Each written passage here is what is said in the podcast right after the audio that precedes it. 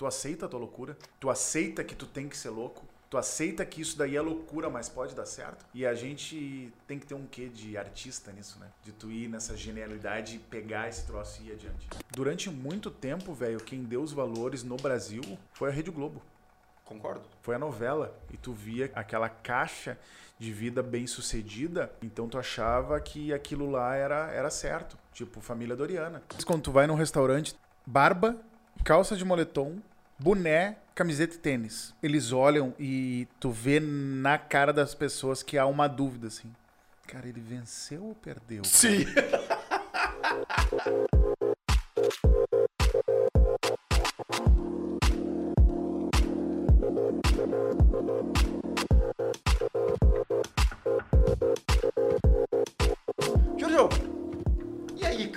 Tudo bom, Vinhas? Como é que tá, cara?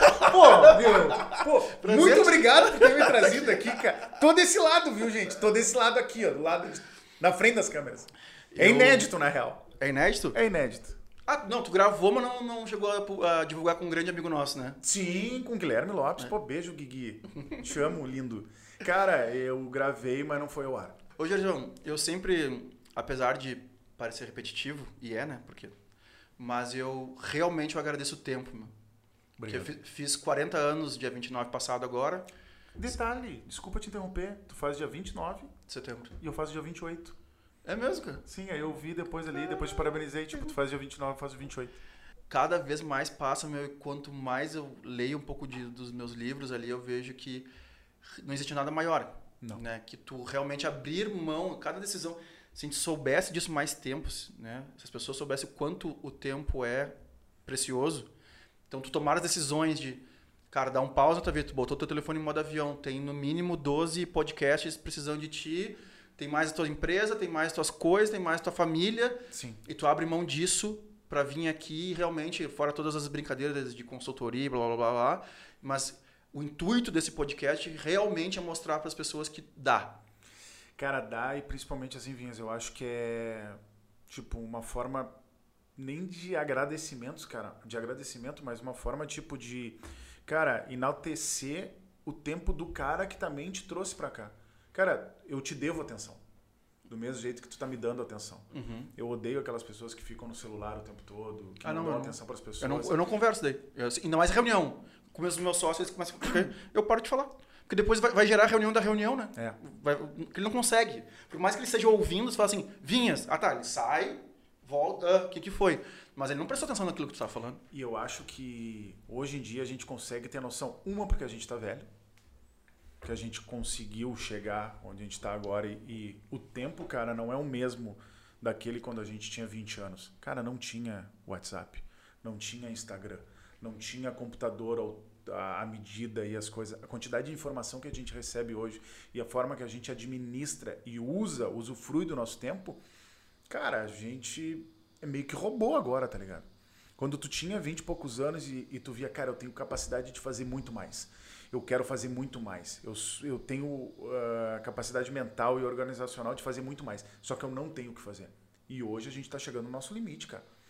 Porque a gente tá fazendo, dando atenção. Cara, tu consegue dar atenção no mínimo para 10 pessoas num espaço de dois minutos. No Instagram, com certeza. Se contar os grupos, Pá, tu vai à loucura, velho. Vai, vai. E, o, e é isso, isso é uma teoria minha, só minha, sem embasamento científico nenhum, do que essa, a meninada tá perdida na timeline.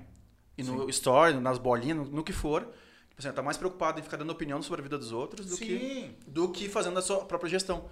E o intuito aqui é realmente mostrar assim, cara, ah, tá, mas, pô, mas como é que o cara faz, gerencia 12 podcasts? Né? E como é que eu não sei. Não, cara, porque ele, ele sabe o tempo que tem que ter. O tempo da telinha é o tempo da telinha. Todo mundo tem o tempo da telinha. Cara, mas de repente o, a- o tempo da telinha dele é meia hora. E o teu tá sendo 12 horas por dia. É. Então não adianta você. É, não, mas é que ele é sorte. Ah, porque ele trabalha com os guris do pretinho, da caixa preta, trabalha com não sei quem, trabalha com os caras que saíram da Atlântida. Não, não, não, cara. Não é.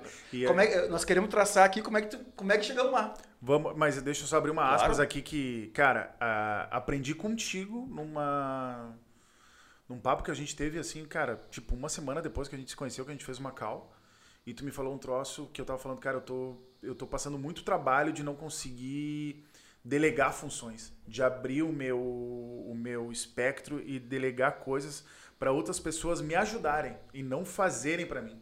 E tu falou assim, cara, tu tem que tu tem que abrir esse espaço. Me lembro que tu falou alguma coisa do tipo que eu levei muito para mim, falei, cara, eu trabalho com equipe, eu trabalho com pessoas que me ajudam, eu, eu sou sócio de um monte de negócio que às vezes eu só faço uma parte e um resto faz todo o resto.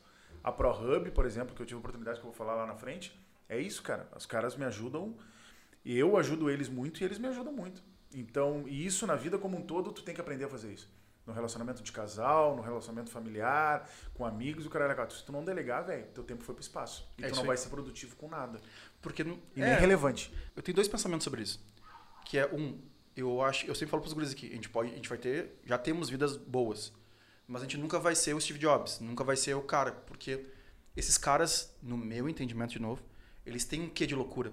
Tem, tem, concordo e plenamente. Só que ele é sozinho. Então, assim, que nem eu, se eu tive uma ideia, pá, meu, bom mesmo, ia ser um evento da Combo com a Shakira, uh, a Anitta e Bonde do Tigrão.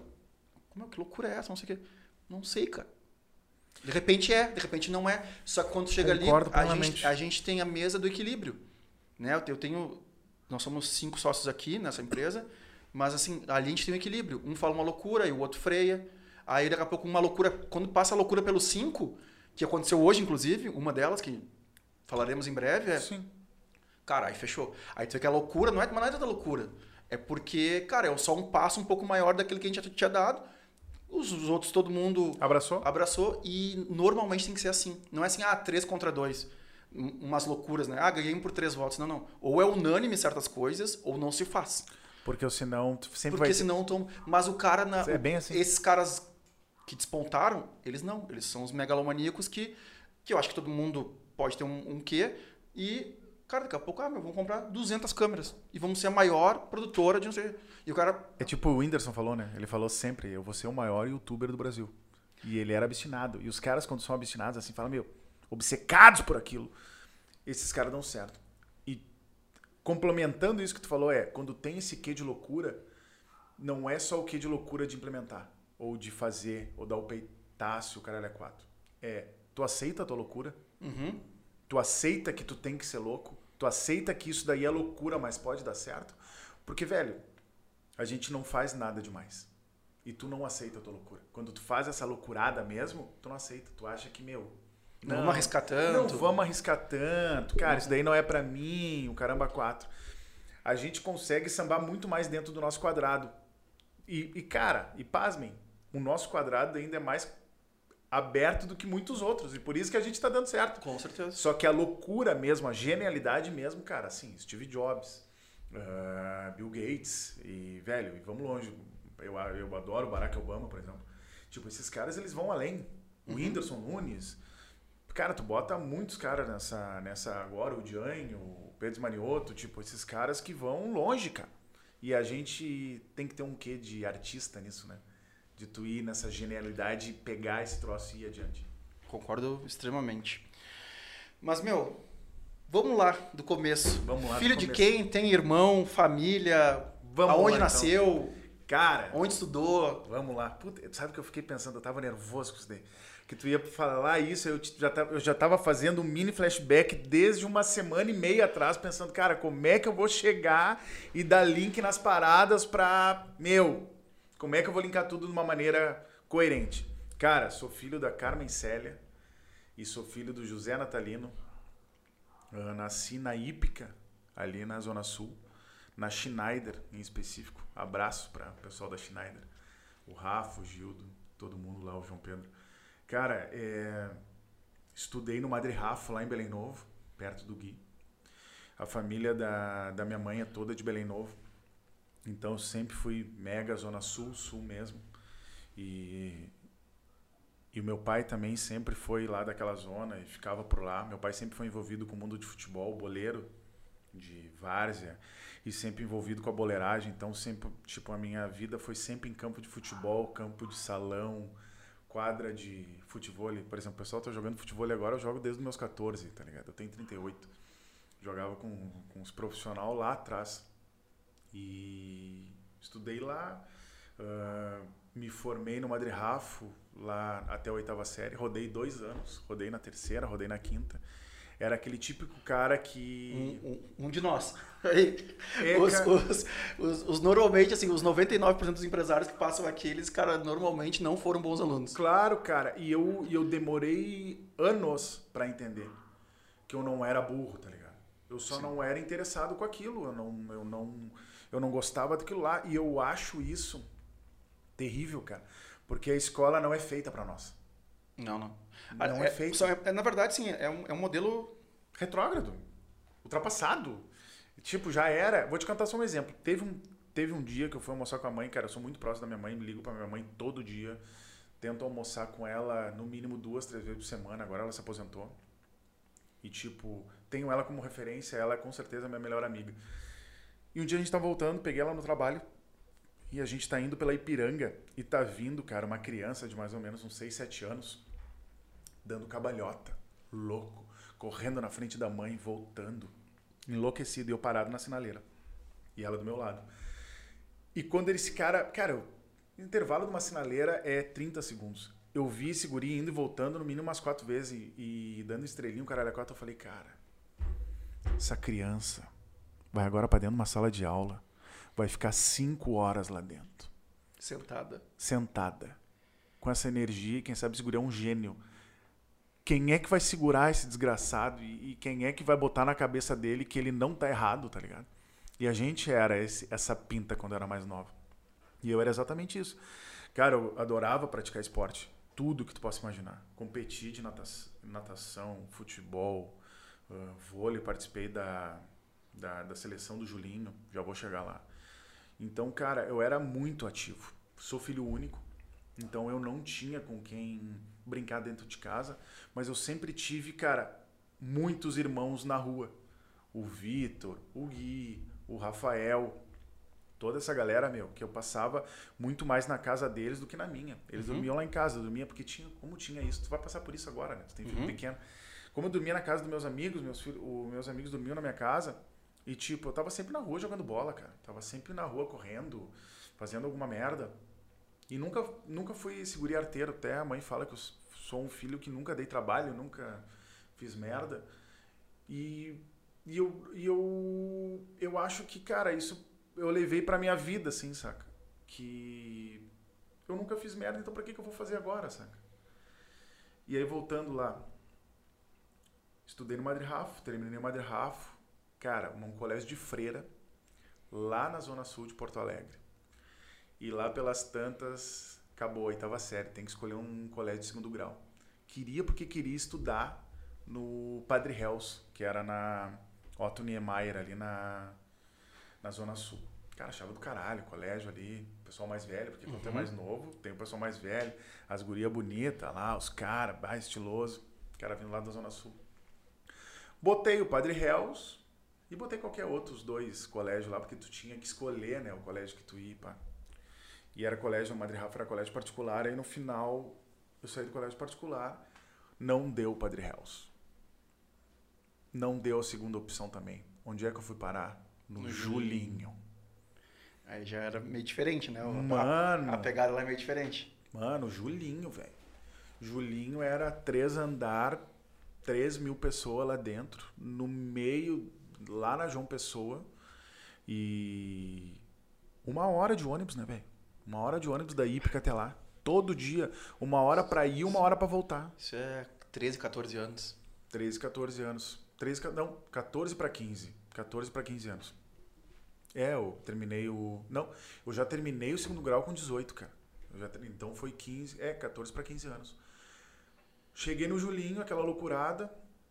E. Velho, eu fiquei assim, meu, que loucura é essa? No meu primeiro dia de Julinho, eu vi um cara armado. E eu falei, caralho, mano, onde é que eu tô?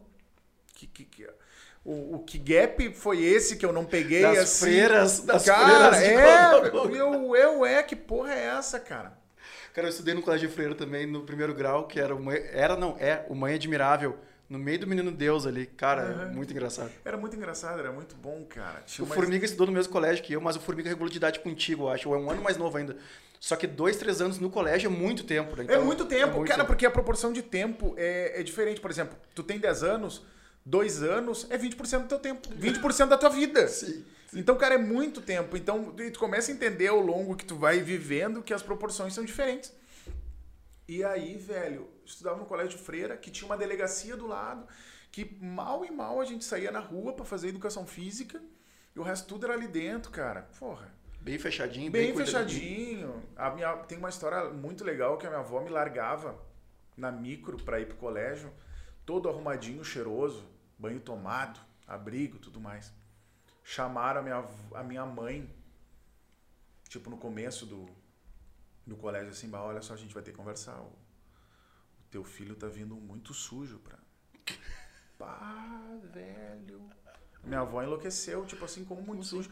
Cara, eu chegava meia hora antes no colégio. A micro me deixava meia hora antes. Nessa meia hora, pra uma criança, negão.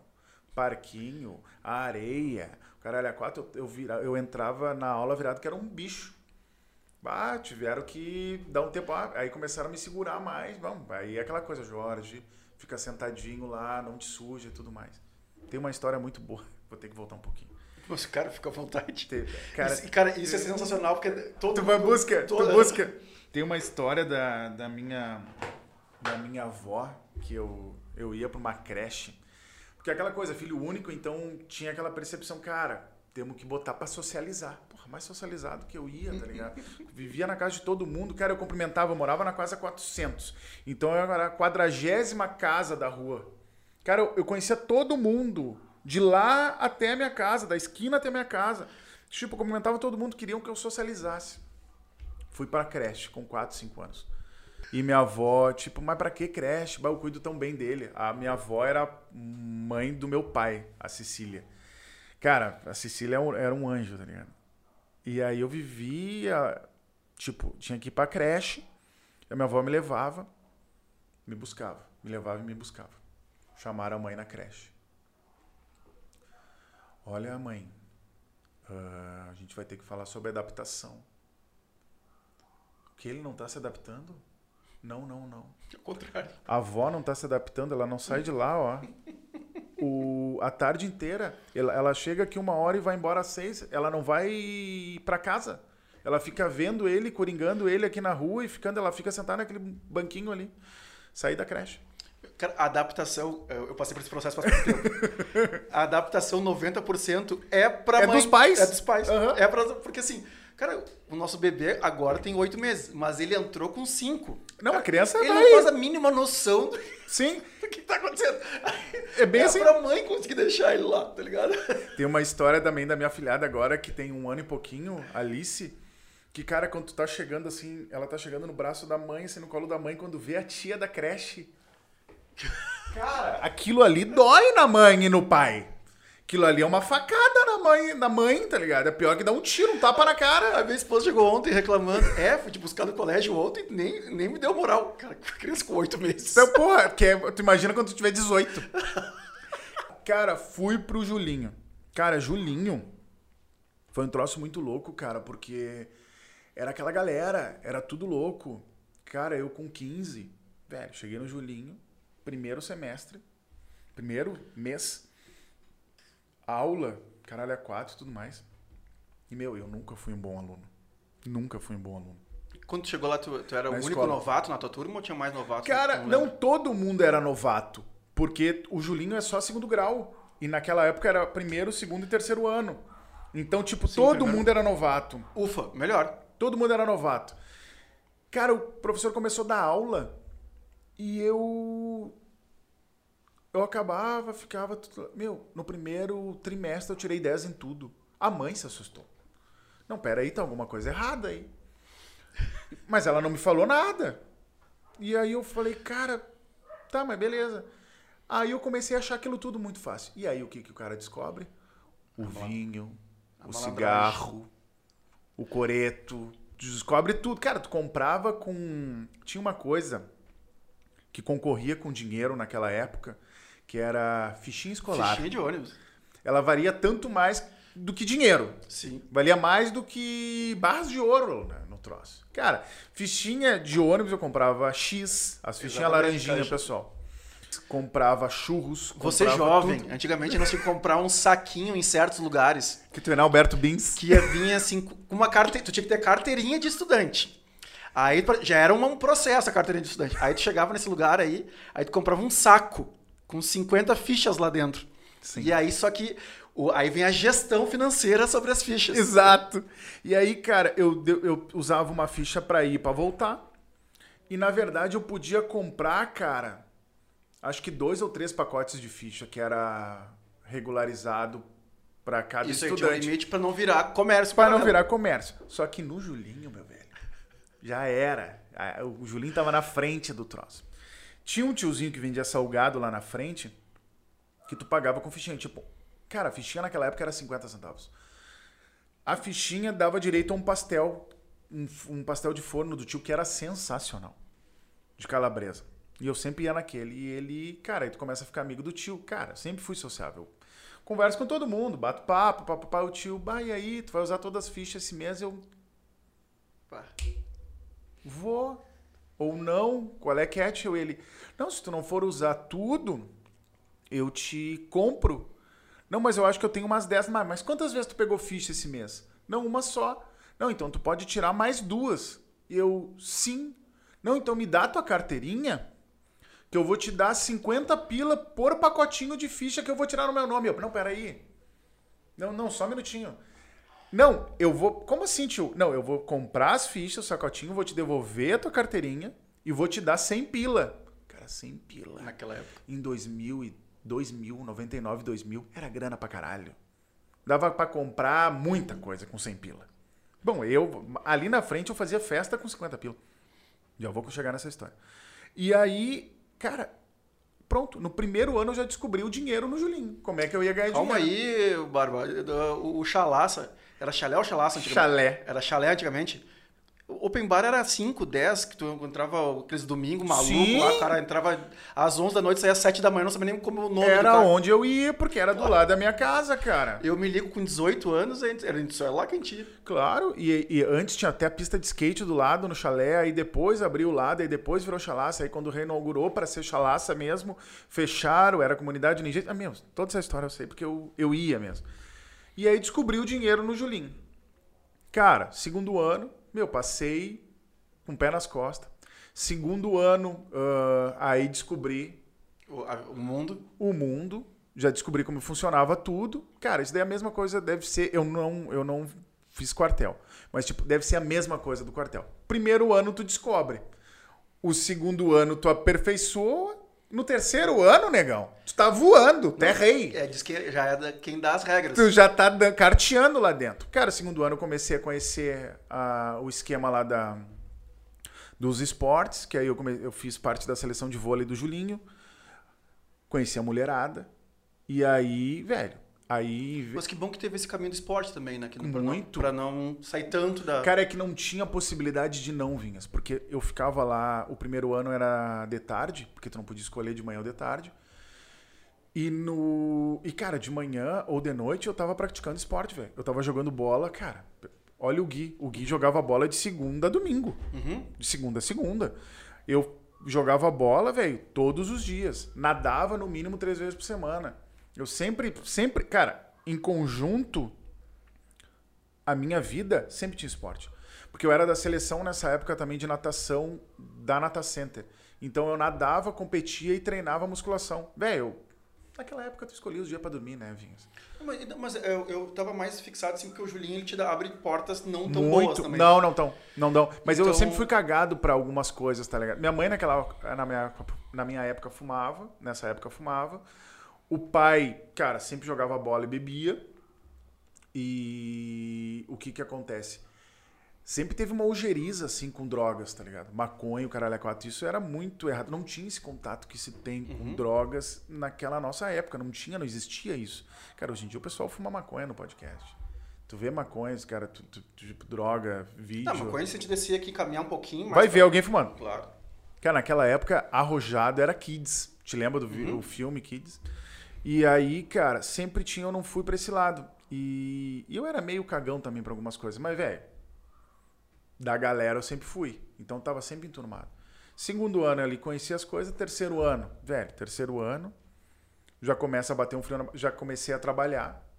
Trabalhava com. No segundo ano, o meu primeiro emprego foi numa empresa de software. De software não, de hardware, de computador. Então, montava, isso, desmontava. Isso por ti, ou porque é família, ou porque apareceu uma oportunidade? Ou como é que... Cara, principalmente porque eu não gostava de depender de ninguém. Eu... Descobriu o valor das fichinhas, viu que o dinheiro era bom. Cara, exato. Eu nunca gostei de depender de ninguém assim. E eu não gosto de depender para ninguém para nada. Tipo, uhum. cara, eu gosto de comer. Eu tenho que cozinhar. Eu gosto de churrasco. Eu tenho que aprender a assar. E eu nunca tive, por exemplo, essa galera. O meu pai não assava. Minha mãe e minha avó cozinhava, cozinha, minha avó cozinhava muito bem. Minha mãe também cozinhava, cozinha muito bem. Então eu sempre aprendi. E, e assim foi indo. Então, cara, o esquema do dinheiro foi a mesma coisa. Eu não posso depender de ninguém. Minha mãe sempre me ajudou, cara. Uhum. Minha mãe me dava dinheiro, minha mãe era, era funcionária pública, agora se aposentou. E ela sempre me ajudava, me, me deu escolhas. Vou chegar nesse ponto também, que eu já organizei meu pensamento para chegar nesse ponto. Então eu nunca quis depender e ser aquele vagabundo, cara, porque o meu medo era ser vagabundo. Era não ter. Tipo, porque quando tu é novo, tu sempre te imagina assim, meu de terno, gravata, trabalhando, o caralho a quatro. Mais ou menos, né, meu? Tu, mas isso aí tu acha que veio dos valores que a tua família te passou, teus pais te passaram, tua avó te passou? Vou te falar uma coisa que eu sempre prego. Durante muito tempo, velho, quem deu os valores no Brasil foi a Rede Globo. Concordo foi a novela e tu via aquele aquele como é que é aquela caixa de vida bem sucedida na novela. Então tu achava que aquilo lá era era certo tipo família Doriana. Pai mãe criança terno gravata volta trabalha o dia inteiro é bem sucedido tem teu carro faz as férias isso aquilo cara um monte de coisa que nos foi imposta. Mas meu pai fazia frete meu pai tinha duas combis de frete meu pai trabalhava na Oswaldo Aranha, cara. Então, eu, eu vivia muito esses dois mundos. Minha mãe funcionária pública, meu pai tinha duas combos de frete, fazia frete. Eu trabalhava paleteando coisas de segunda a sábado. Era foda. Uhum. Meu pai tinha umas mãos, pode falar qualquer coisa aqui, minha mão. Pode. Meu pai tinha umas mãos que parecia, cada dedo parecia uma pista, assim, cara. Era um troço absurdo, era uma raquete, era um troço absurdo. E em 2016, quando eu tinha 16, aí, tipo, no segundo ano do Julinho, meu pai e minha mãe se separaram. Aí, primeiro baque na vida real, assim. Que, porra, velho, te pega naqueles. Cara, tu tem 15, 16 anos, teu pai e tua mãe se separam, tu é filho único, minha mãe sai de casa, eu começo a morar com meu pai e com a minha avó. Aí o que que acontece? Dou a virada pro terceiro ano para terminar tudo, eu tô nesse meio termo. Vou fazer. Fiz 17, 17 para 18. Conheci minha primeira esposa no Julinho. E aí, cara, começamos a ter uma relação lá.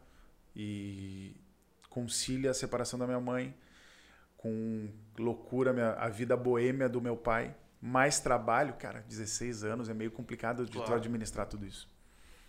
Mas Ainda bem que eu tive um relacionamento que me botou um pouco nos eixos para não fazer muita merda. O uhum. que, que aconteceu? Me formei no Julinho, com o cu na mão, porque aí, aí no final eu já estava largado nas cordas. Conseguimos uma prova de matemática no primeiro trimestre. Mas me lembro dessa história, cara. Isso é muito louco. Conseguimos uma prova, tirei no, eu tinha tirado na, na média total do ano, eu tinha tirado, meu, no máximo, três. Quase a mesma história do menino maluquinho lá. Uhum. Tinha tirado três. E a última prova do Julinho dava a oportunidade de tu recuperar tudo. Cara, era para se formar. Tu imagina tu não se formar, mano. Eu tenho pesadelos até hoje que eu tô estudando. Desesperado. E eu pressão. acordo mal, pressionado. E aí, velho, quando a gente conseguiu a prova, Aí minha ex-esposa e mais o Danilo, me lembro o nome dele. Pegaram e fizeram a prova e copiamos para todo mundo, cara. E todo mundo tinha prova. E era a única coisa que ia salvar todo mundo. Então, velho, tinha que ser um plano, reunião perfeito. da galera. Olha só, cara, a gente tem a prova. Pelo amor de Deus. Vocês não me cagam no pau, velho. Se a gente perder essa oportunidade, todo mundo roda. Tá todo mundo fudido. E eu com o cu na mão, né? Prova de matemática. Cara, colei em tudo que era lugar. Colei embaixo da mesa. Fiz um, um papelzinho que ficava girando embaixo da mesa, assim, para pegar todas as provas. Botei na caneta. Cara, eu fiz de tudo. Em todos os lugares tinha alguma coisa. E falei, cara, olha só, deixa os mais inteligentes acabarem a prova primeiro. E se tiver que bater para ir embora, meio dia e meia, tu fica e vai entregando. Aí era a minha ex-esposa, que era uma das mais inteligentes, que pegou e terminou a prova. O Danilo lá terminou a prova. E eu falei, velho, tá tudo certo. Tá tudo Professora, tá tudo indo bem. Ô meu, o metal, me lembro desse desgraçado. Abraço metal, filha da puta. Ele levantou bem machão. Era um dos mais pateta. Entregou assim a prova na mesa da professora. E a professora olhou. Olhou a prova. Tem alguma coisa errada aqui. Cara, eu gelei. Me arrepiei, me arrepiei agora de novo. Falei, cara, fudeu. Caiu tudo. Caiu a barca, fudeu, perdemos, perdemos. Deu, já era. O meu, abaixei a cabeça e comecei a fazer assim na cabeça. E a galera começou a se atordoar. E tinha o meu amigo Sandro, a gente se olhava falava, cara, a gente, a gente só pensava assim, cara, a gente vai sair daqui, a gente vai quebrar o metal pau. Resumo, deu tudo certo, ninguém ninguém foi pego, passamos, crianças não fazem isso, estudem. Não precisam, não precisa passar hoje por eles, isso. Hoje eles têm o Google, hoje é, eles têm tudo. Cara, você não precisa passar por isso. Reescrever o texto, cara, tu põe um negócio É. lá, sai pronto o texto pra ti. Redação, né, cara? Mas enfim. E aí, cara, passamos, me formei. E aí já tava. Meu, saí, fui demitido da empresa de software. Porque ele queria que eu trabalhasse o dia inteiro, que eu era bom mesmo. E eu só não queria trabalhar, só queria trabalhar de tarde. Porque eu queria estudar de manhã, trabalhar de tarde. E não queria estudar de noite. Porque naquela época, quem estudava de noite era o derrotado. né? Estudou de noite, tu, tu viu teu tio, tu via nós estudando de noite. E aí tava errado, né? Alguma coisa tava errada. E aí, velho, fui demitido de lá e comecei a trabalhar numa lavagem de carro com meu ex-padrasto. Então eu lavava carro, estofado, entregava panfleto e, e meu, vivia assim. Isso depois do terceiro ano. No terceiro No ano. terceiro ano. No terceiro ano. Pra ganhar uns trocados, né? Cara, tinha namorada, queria ter carro, tudo mais. Acabou o terceiro ano, me formei. Seis meses ali, cara, que eu tava, como é que eu vou te dizer? No limbo. Porque tu não tinha essa quantidade de informação, eu não sabia o que fazer, eu não, eu não, eu não tinha Sim, uma... A lista de cursos era desse tamanho dos, das faculdades. Hoje em dia, cara, não cabe aqui do que É, tem. É cara. engenharia de fazer tomada, engenharia de fazer controle remoto, Exato. o quê. Mecânica, isso, aquilo. Aí, tipo, direito. Sempre quis ser promotor ou psicólogo. Ou psiquiatra. Aí eu falei, cara, mas eu não vou conseguir estudar pra isso. Eu não vou ter saco pra estudar isso, saca? E eu fiquei naquele limbo. E aí uma... O meu padrasto, cara, na época, o Leandro, chegou pra mim e falou... Por que tu não faz relações públicas? E eu... Relações públicas? Ele é, é comunicação, assim, se relacionar com as pessoas. Isso daí tu já faz no teu dia a dia, tu conhece todo mundo, tu conversa com todo mundo, onde tu chega tu conversa, tu consegue. E a Carol fala até hoje, por exemplo, eu tô no Zafari, tô na fila do Zafari, ela chega com alguma coisa, eu tô conversando com a pinta da frente e ela fala quem é. E eu falo, não tenho a mínima ideia, Carol. A gente, mas vocês estavam num papo mega, tipo, longe. Eu, pá, pois é. Acontece. Três minutos aqui. E aí, cara, fui fazer relações públicas na Ubra. Passei. E aí comecei seis meses depois no limbo. E a mãe, cara, a mãe sempre me deu oportunidade, assim, de, de pegar e falar assim, cara, o que tu quer fazer? Eu vou pagar a faculdade pra ti. Hoje eu entendo que ela me deu escolha, cara. Tu tem noção de quantas pessoas não têm escolha? Claro. que elas vão num- num- num- numa levada da vida assim que as pessoas não têm escolha. E ela me deu escolha. Aí fiz o vestibular na Ubra, puta, pega o trem, vai em Canoas. Cara, chega na Ubra, aquela galera descolada, parecia um Julinho maior. Uma galera bonita, passa pelo odonto, passa pela administração. Todo mundo, todo mundo com seu carro do todo ano. mundo seu carro do ano, Que a, chega. que a Ubra, os jovens de novo, né? Era naquela época, né? A Ubra era a Ubra. Era a Ubra, meu. Tu chegava, era um mar de gente, tipo, velho, estacionamento com 4 mil carros. Tu passava assim pelos prédios, meu, era uma galera. E não era. Meu, pensa numa balada de segunda a sexta com um monte de mulher bonita, com um monte de cara bonito. Era um troço, meu, era um troço absurdo. E hoje em dia eu fico pensando, cara, como é que as pintas não viveram, não vão conseguir viver sem isso. O quanto isso vai impactar lá na frente, Uhum. não ter essa faculdade. Cheguei lá, fiz. E, cara, fazer o vestibular da Ubra era brigar com bêbado, né? Se tu ganhasse, tu era covarde, se tu apanhar, tu é um merda. Então, tipo, tu tinha no mínimo que passar. Passei. Comemoração, isso aquilo, eu até fiquei com vergonha, assim. Ah, vamos tomar champanhe, espumante. Pelo amor de Deus, gente. É uma pro- prova da Ubra, né? Mas comecei o, o- a comunicação social na Ubra. Cara, não, eu nunca vou me esquecer daquele meu primeiro semestre assim na Ubra, velho. Uma galera jovem, uma galera que pensava que nem eu, uma galera que fazia comunicação, tu entendia publicidade, tu entendia de relação, relações públicas, tu entendia de jornalismo. E, velho, aqueles primeiros dois anos de faculdade me trouxeram tranquilamente 40, 50% do meu conhecimento para exercer o meu trabalho hoje. Que irado. Que raridade meu ter uma pessoa que se encaixa tão bem no primeiro curso, assim. Tranquilamente, velho. Tranquilamente, assim. Porque aquilo lá me trouxe, me, me, me, me explicou o óbvio da, da publicidade, me explicou o óbvio da comunicação, me explicou o óbvio do que, quando, onde, porquê. Me, exclu, me, me ensinou Kotler. Tipo, e aí aconteceu a mesma coisa do Julinho. Eu comecei a tirar 10 em tudo. E eu Ah, falei. tá, eu achei que tu tinha descoberto as fichas. Não, não, não. Aconteceu a mesma coisa do Julinho. E aí depois eu. Aí descobri de novo, né, meu? Cigarro, festa, maconha. Cara, psicologia, né, velho? Fazia cadeira de psicologia, ia com surfista pra Ubra. Cara, tem noção de quanto tempo é de Porto Alegre, da, da Ípica até a Ubra, velho? Mano, era duas horas, velho. Aí, pá, pra fazer muita coisa. Fuma aí. Porra. Fumava, né, mano? Eu e Ricardo. Ricardo era um modelo bonito pra caralho. E aí a gente ia num K, velho. Eu e ele gigante num K. Chegava lá. Meu, o K vinha que era uma nuvem. Ia pra lá. Chegava nas aulas de psicologia. E aí, mano, descobri que, velho, a gente pegava, eu era bom na, na porra toda, entendia tudo. E naquela época era impressionante. Eu escolhi os dias pra dormir. Tipo, tu ia pra faculdade segunda, terça, quarta, saía. Quinta, saía. Sexta, saía. Cara, sexta, sexta já é sábado. Domingo, Mas tu já continuava trabalhando. Aí o que, que aconteceu? Minha mãe falou assim: quem sabe tu só estuda. E eu falei: mas como assim só estuda? Ela, não, quem sabe tu só estuda pra tu ir bem, pra tu se formar rápido. Eu disse, não, mas eu vou me formar rápido. Não, mas aí tu tem mais. Mãe, eu não estudo. Mãe, eu não vou estudar. Eu tenho que trabalhar pra ganhar dinheiro pra ter dinheiro pra, cara, comprar meu carro, botar gasolina. Meu sonho naquela época era poder chegar no, no posto e falar assim, enche. E não era sete reais o Tá louco!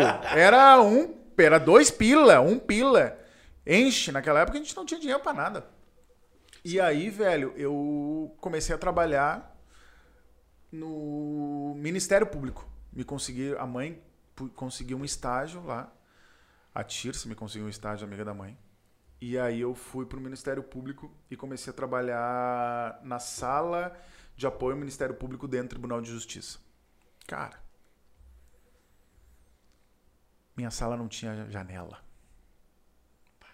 Era um inferno, processo, desespero. Eu, a Gilda e a Adriana, eram duas senhoras que trabalhavam comigo. E eu no gás, né? meu? No gás. Tu imagina? Papel mofado, gritaria. Tá louco. Eu, meu. Eu, na Ubra, com a mesma altura que eu tinha hoje, eu devia ter 80 quilos. Treinando, eu era. Já tava no grau. Eu tinha namorada e naquela época todo mundo queria me dar, velho. Eu falava, cara, eu não posso ficar aqui dentro. Eu comecei a enlouquecer lá dentro. E eu nunca traí, nunca fui de trair, nunca fui de fazer nada. Eu falava, cara, mas eu tenho que arrumar alguma coisa que me dê prazer. Aí eu ia pro, pra faculdade. Que lá eu, porra, cara, pegava quando eu entrava na U, na, na micro, eu falava, velho, vou pra faculdade, que do caralho, vou lá ver meus amigos, vou lá aprender uma coisa nova. E voltava. Nesse meio tempo, me separei da minha ex-mulher. E aí, velho, solteiro. Mas vocês chegaram a, a- casar ou namorar? Que tu falou, é minha primeira esposa. a gente. Vou chegar lá. E aí peguei e me separei da minha primeira esposa, que eu estava namorando na época. E, velho, e aí, mano? Tinha o meu dinheiro. Não tinha muito dinheiro, mas tinha meu dinheiro. Estudava na Ubra. Era amigo de uma galera. Magro, bonito. Meu. Festa. Festa da comunicação, Vinhos Sem lei. três, quatro vezes por semana. Era, era meu, só não valia dedo no olho e na cara. Era a coisa mais linda do mundo. E aí eu era, tinha meu amigo, eu e o Cássio, cara. Que a gente ia pra tudo que era balada, tudo que era festa. Então, velho, eu, eu saía quarta, quinta, sexta, dormia até três, quatro horas, sábado acordava de novo, ia pro Jekyll. Saía do Jekyll, meu, ia dormir, voltava, domingo ia tomar um, pegar um sol na Redenção, ia pro Pinguim, já ia pra outro lugar. Segunda trabalhava. Se, domingo tinha os pagodes no Chalaça. Uhum. Então a gente ia no pagode no Chalaça ou nos forró no Manara. Meu segunda-feira, detalhe, o meu emprego era só meio turno. Era do meio-dia às seis e meia. Pá. Mano, eu podia dormir até meio-dia. Numa época que eu não precisava dormir. cara, eu saía dali, então, cara, foi assim três, quatro anos. E aí, saí da sala do Ministério Público no TJ e fui fazer o quê? Fui para o Gabinete de Relações Públicas no Tribunal de Justiça. Aí eu comecei a fazer o quê? Trabalhar com evento. Fazia áudio, fazia inauguração de promotoria, fazia gravação de spot jornalístico para internet. Que ano é isso, mais ou menos? 2004, 2004, 2003, cara, no máximo. Não, 2004, 2004, 2004. Porque tem um tempo ainda até para o próximo. Eu te pergunto só pelos equipamentos, né? Cara, mesa, Soundforges, Vegas e eu tinha um gabinete, um estúdio de gravação. Cara, eu fazia podcast naquela época. Sim. Naquela época eu fazia, só que eu não sabia, não era podcast, era spot jornalístico pra lá. Fazia. Cara, conheci o Jonas, que era um brotherzão meu, que eu vou chegar também, que eu já vou chegar na parte que eu viajo. E aí, meu, o Jonas me. Também um cara ex- excepcional músico, que entendia muito de áudio, então a gente estava sempre junto fazendo churrasco, jogando videogame. Ele também fazia comunicação, só que ele estudava na Unicinos. Então a gente era, meu, a gente trabalhava o dia inteiro dentro do gabinete, num- numa sala, que era um estúdio. Quando não tinha nada para fazer, a gente levava um Play e ficava jogando Play 2 num projetor do tamanho, meu, desse- dessa esquadria aqui. Ficava jogando Play 2 e organizava o campeonato dentro do Ministério Público. Então a gente ligava pros outros estagiários, meu, talvez vem cá. Vem, talvez vem, vem 10 minutinhos, fala que tu vai no banheiro. E ficava organizava os campeonatos, meu, da semana de play. Cara, era do caralho. A gente era rei dentro do Ministério Público. E aí, fazia inauguração, isso e aquilo, e ia pintar um CC pra mim. O cara, que era o nosso coordenador, saiu e ele falou: Não, vou te indicar pra ser o coordenador da, do gabinete. Eu ia ganhar na época 6, 7 mil reais. Milionário. Quê? Puh, rodízio de puta e aqui pra cima é azar. Eu tava grandão. Entrou a lei do nepotismo. Minha mãe era CC. Eu não podia. Tive que sair. Voltei depois de dois, três Quem anos. sabe vai ter sido um sinal de Deus. Nesse momento. Cara, mano, e minha mãe sempre falou uma coisa pra mim.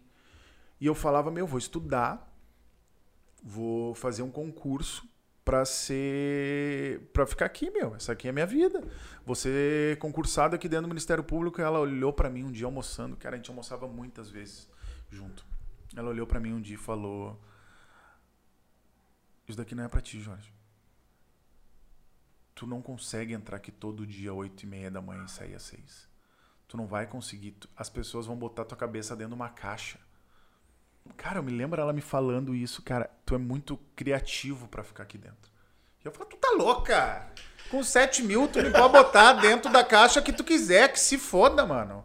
Eu quero é dinheiro no bolso. Quero chegar e não chegar na festa e não ficar aqui, ó. Uma, duas, Três três. dólares. É, não. Acabou. Quer? Não quero. Cara, não, não quero mais isso. Isso que o Jorge fez também pro pessoal mais novo. É olhando a comanda. Antigamente a gente marcava, era um, tu ganhava um papel. Um X. E, tu ia fazendo coisinhas aqui. Exatamente, essa era a comanda. Não é que nem no canto, que tu tem um cartão, que tu só vai, que tu bota crédito. Cara, não, era uma comanda. E era um troço, cara, que na época, eu me lembro exatamente, cara, que eu ia no Jekyll. Eu chegava no Jekyll 11 e meia, que era até o horário que não pagava pra entrar. Isso daí também é uma coisa que eu não entendo hoje, né, cara? Como é que a gente chegava no lugar 11 e meia? 11 e meia eu já tô com sono há muito tempo. 11 e meia eu tô, meu Deus, De pela... banho tomado. Ô, louco! Cuequinha e já assim pensando, meu, não vou ver nada porque eu vou acordar cedo amanhã. Deus o livre chegar 11 e meia. Eu chegava 11 e meia no lugar pra não pagar a entrada. E, velho, eu entrava com 50 reais no bolso. Era 50 pila. E com 50 pila, velho, eu bebia pra ficar bêbado num grau. Mas é quanto o cara faz, né? O cara não olha a bebida. Ah, o que, que tu quer tomar? Não, não. É o que embebeda pelo menor custo. Sim. E eu, não, cara, e, e esse que é o detalhe, eu não tomava outras coisas. Eu só tomava cerveja. E naquela época, cara, uma long neck era 3, 4 pila dentro da balada. E a gente, meu, s- 40 pila que eu tinha, precisava mais 10 pila, que era 6 pila pra comer alguma coisa e 4 pila pra tomar alguma coisa que não podia ser cerveja na hora, porque, cara, sair 7 horas e tu tomar uma cerveja tomando um, comendo um pão farroupilha ali é, é deprimente. Ali é derrota. E aí, cara, eu entrava, ficava amigo de todos os garçons. Então, eu entrava com 50 pila, bebia mais ou menos 6, 7 cervejas, ganhava mais ou menos umas 8 dos garçons, que eram meus amigos, que passava com os balde. O Vinhas é dono, de- de- ele sabe como funciona. Os caras pegavam só, Tem 16 câmeras hoje em dia só pra controlar o balde. pega isso. noção. Pega isso. Não, pega, pega, pega, pega. Ô, meus caras vinham e ficavam bebendo comigo. A gente saía do Jack e tava montando a feira no Zubim dos Palmares ali, que tem uma feira todo sábado, que é a feira de, de verdura, de caralho a quatro. Então, cara, eu saía bêbado, que era um cachorro, e olhava as pintas trabalhando 6 horas da manhã, Ah, é paleteando caixa. Isso é ruim. Mano, O Brasil, a gente fala assim, bah, o Brasil já tá funcionando e eu tô recém. Aham, e eu tô mal, eu tô, eu tô deplorável aqui, eu tô derrotado, eu tô a derrota. Eu sou, eu sou o que o Brasil não precisa agora. E aí, velho, eu olhava aquilo, aquilo começou a me sentir, começou a me dar um, um nervoso aquilo. E aí, hoje eu passo lá na frente, só pra fazer um gancho pra agora, eu passo lá na frente quando estão montando essa feira e eu tô acordando, indo trabalhar ou fazer algum esporte, alguma coisa, eu passo e estão montando a feira. E era o mesmo horário que eu tava saindo do lugar. Me reabilitei. Me reabilitei, venci. Venci, viu, gente? Venci, consegui. E aí, meu nome é Jorge. Eu tô há 22 anos sem sair do Jack às 6 e meia da manhã. E ali, velho, eu entendi que, velho, a gente tem que mudar uma hora de vida. E eu sempre tinha essas coisas, meu, é fases. A gente tem que entender que é fase. E hoje isso daí funciona melhor na minha cabeça. Mas a gente tá no ponto que tu, tá, que tu teve que sair do Ministério Público. Saí do Ministério Eu queria Público. fazer um gancho que eu, que eu perdi. Vai. que como tá muito fluido, eu não quis interromper, mas o que mais eu recebo, né? Quando, por quê, como? As perguntas todas sempre giram em torno disso. Que import... e, que importante que foi, né? Naquele momento, quando teu padrasto chega assim, e ele tem essa mentoria, né? E te dizer, e, e como tu teve a cabeça aberta de ouvir uma pessoa. Porque nessa fase é muito difícil a gente ouvir os outros, né? Perfeito, Vinhas. Bato, me deu um gancho agora pra falar tudo que é muito louco. Primeiro, tem uma coisa no- no- na minha vida que ela é bem diferente da grande maioria dos caras. Eu não tenho uma figura masculina. Eu não me dou bem com meu pai. E eu não me dou bem com meu padrasto. Eu começo a me dar bem com um homem na minha vida, com meu ex-sogro, o Roger. Que é o cara que me ensina a assar, que é o cara que me ensina a gostar de algumas coisas, que me dá, tipo, uma visão mesmo de homem maduro, saca? Uhum. De pai, dessas paradas. Cara, não quer dizer que eu não amava meu pai, não quer dizer que eu não amava meu ex-padrasto, mas, tipo, não eram pessoas que eu me espelhava, que eu tinha como figura. E eu sempre fui uma pessoa de escutar os outros. Eu nunca fui a pessoa de falar assim, olha só, Vinhas, meu, olha só, se tu beber isso daí tudo de uísque, tu vai passar mal. Não bebe, amanhã tu vai estar virado num merda. Eu era o cara que eu ia escutar. Eu não precisava bater com a cabeça no muro pra saber que tinha um muro ali. Uhum. Isso, é, isso é diferente. Eu não precisava. E, e eu sempre escutei, porque eu sempre cresci no esquema, cara, eu sempre fui o mais novo. Então eu tinha que escutar os mais velhos. E esses mais velhos entendiam alguma coisa. E nessa época, o Leandro, que é o meu Até porque teu parceiro era o Gui Lopes, né? Aí ia ficar bem difícil. Fica bem, esse- faz escolher. Eu vi todo mundo. Não, o Gui é o, é o exemplo da merda. Quando ele fala vamos, quer dizer, pera, dá um tempo, não vai. Hoje o Gui é totalmente diferente, cara. Ô meu, eu vou te dizer uma coisa, mais ou menos. O... eu convidei ele, cara, pra vir como surpresa pra cá. Porque, cara, eu tenho certeza que o podcast é feito pra ter dois. Aham, eu, tinha- eu achava que ele ia vir. Só que daí eles abriram um negócio novo lá, que é o Copacabana. Aham. E a escala dele, eles são três sócios e é quatro sócios, mas, enfim, eles começo de negócio, normal. Sim, um normal. dono tá ficando lá por noite. E, a, e hoje caiu a escala dele, mas a gente tinha marcado, ele ia vir de surpresa aqui, nós ia destrinchar tudo. Bah, cara, ele é mas demais. ele, ele mandou mensagem hoje, bah, meu, me Porra, fudi Gui, aqui que e tal. merda, Gui. É um merda, Gui. e eu escutava muito as pessoas pra não fazer merda. Cara, porque eu... Tem um ponto que hoje eu não sou tanto, mas, cara, até dois, três anos atrás eu era muito. Eu sou preguiçoso, velho. Eu não gosto de passar trabalho. Se eu puder atalhar sem passar ninguém pra trás e não passar trabalho, eu vou atalhar. Uhum. Se eu puder não passar trabalho ou passar menos trabalho, melhor. Se eu puder, tipo. Mas tu te prepara pra não passar trabalho. Exato! Exato! No quartel, tipo assim, quer conforto no meio da selva, carrega peso. Tu vai levar tua, tua rede, tu vai levar teu banquinho, vai levar teu fogareiro, ou tu vai depender dos outros. Vai ficar o rancho. Porque existe uma estrutura Sim. de rancho. Mas se tu quiser o teu conforto, cara, se não quiser que teu saco de dormir, que é todo, ele, tu dá. Tu pode comprar uma redezinha que ela fica desse tamanho, tu vai pendurar a rede, tu vai botar a rede, o saco de dormir dentro da rede e tu vai dormir seco. No dia que chove e aquilo lá encharca, tu tá em cima da rede. Mais seguro Exato. de bicho, mas, mas tu tem que carregar aquele peso a mais. E eu trago isso muito pro empreendedorismo. Exato. Tipo assim, cara, eu sei que eu vou. Se pegar minha mochila do computador, cara, tem botão, botãozinho, controle, adaptador, adaptador do Aham. outro, coisa, outra, o canivetezinho, não sei o quê. Eu também. Mas é pra. Cara, porque eu não quero passar perrengue. Ponto, e outra, acabou. e outra, por quê? Tu não quer depender de ninguém. Exatamente. Tu não quer Exatamente. depender de ninguém, que é o que eu falei lá atrás. Eu não quero depender de ninguém. Então eu, eu sempre fiz o máximo pra não depender de ninguém e não passar trabalho. Cara, se tem que levar um. Meu carro tem uma bota, uma bola de futebol, uma cadeira, uma caixa de som. Tudo pra. Meu, se rolar agora um esquema, eu tô com tudo aqui. Tá pronto. Tinha um espeto, tinha uma coisa, tá tudo pronto, meu. Não vão passar trabalho. Por quê? Porque, eu, cara, se tu tá no meio do lugar, tu tem que voltar, tu tem que buscar. Meu, fudido. Já, já me despilho na hora. Então eu sou muito de levar tudo. Então nessa época, eu escutei o Leandro que ele falou isso, eu falei, cara, vou estudar, vou ver o que, que é isso mesmo.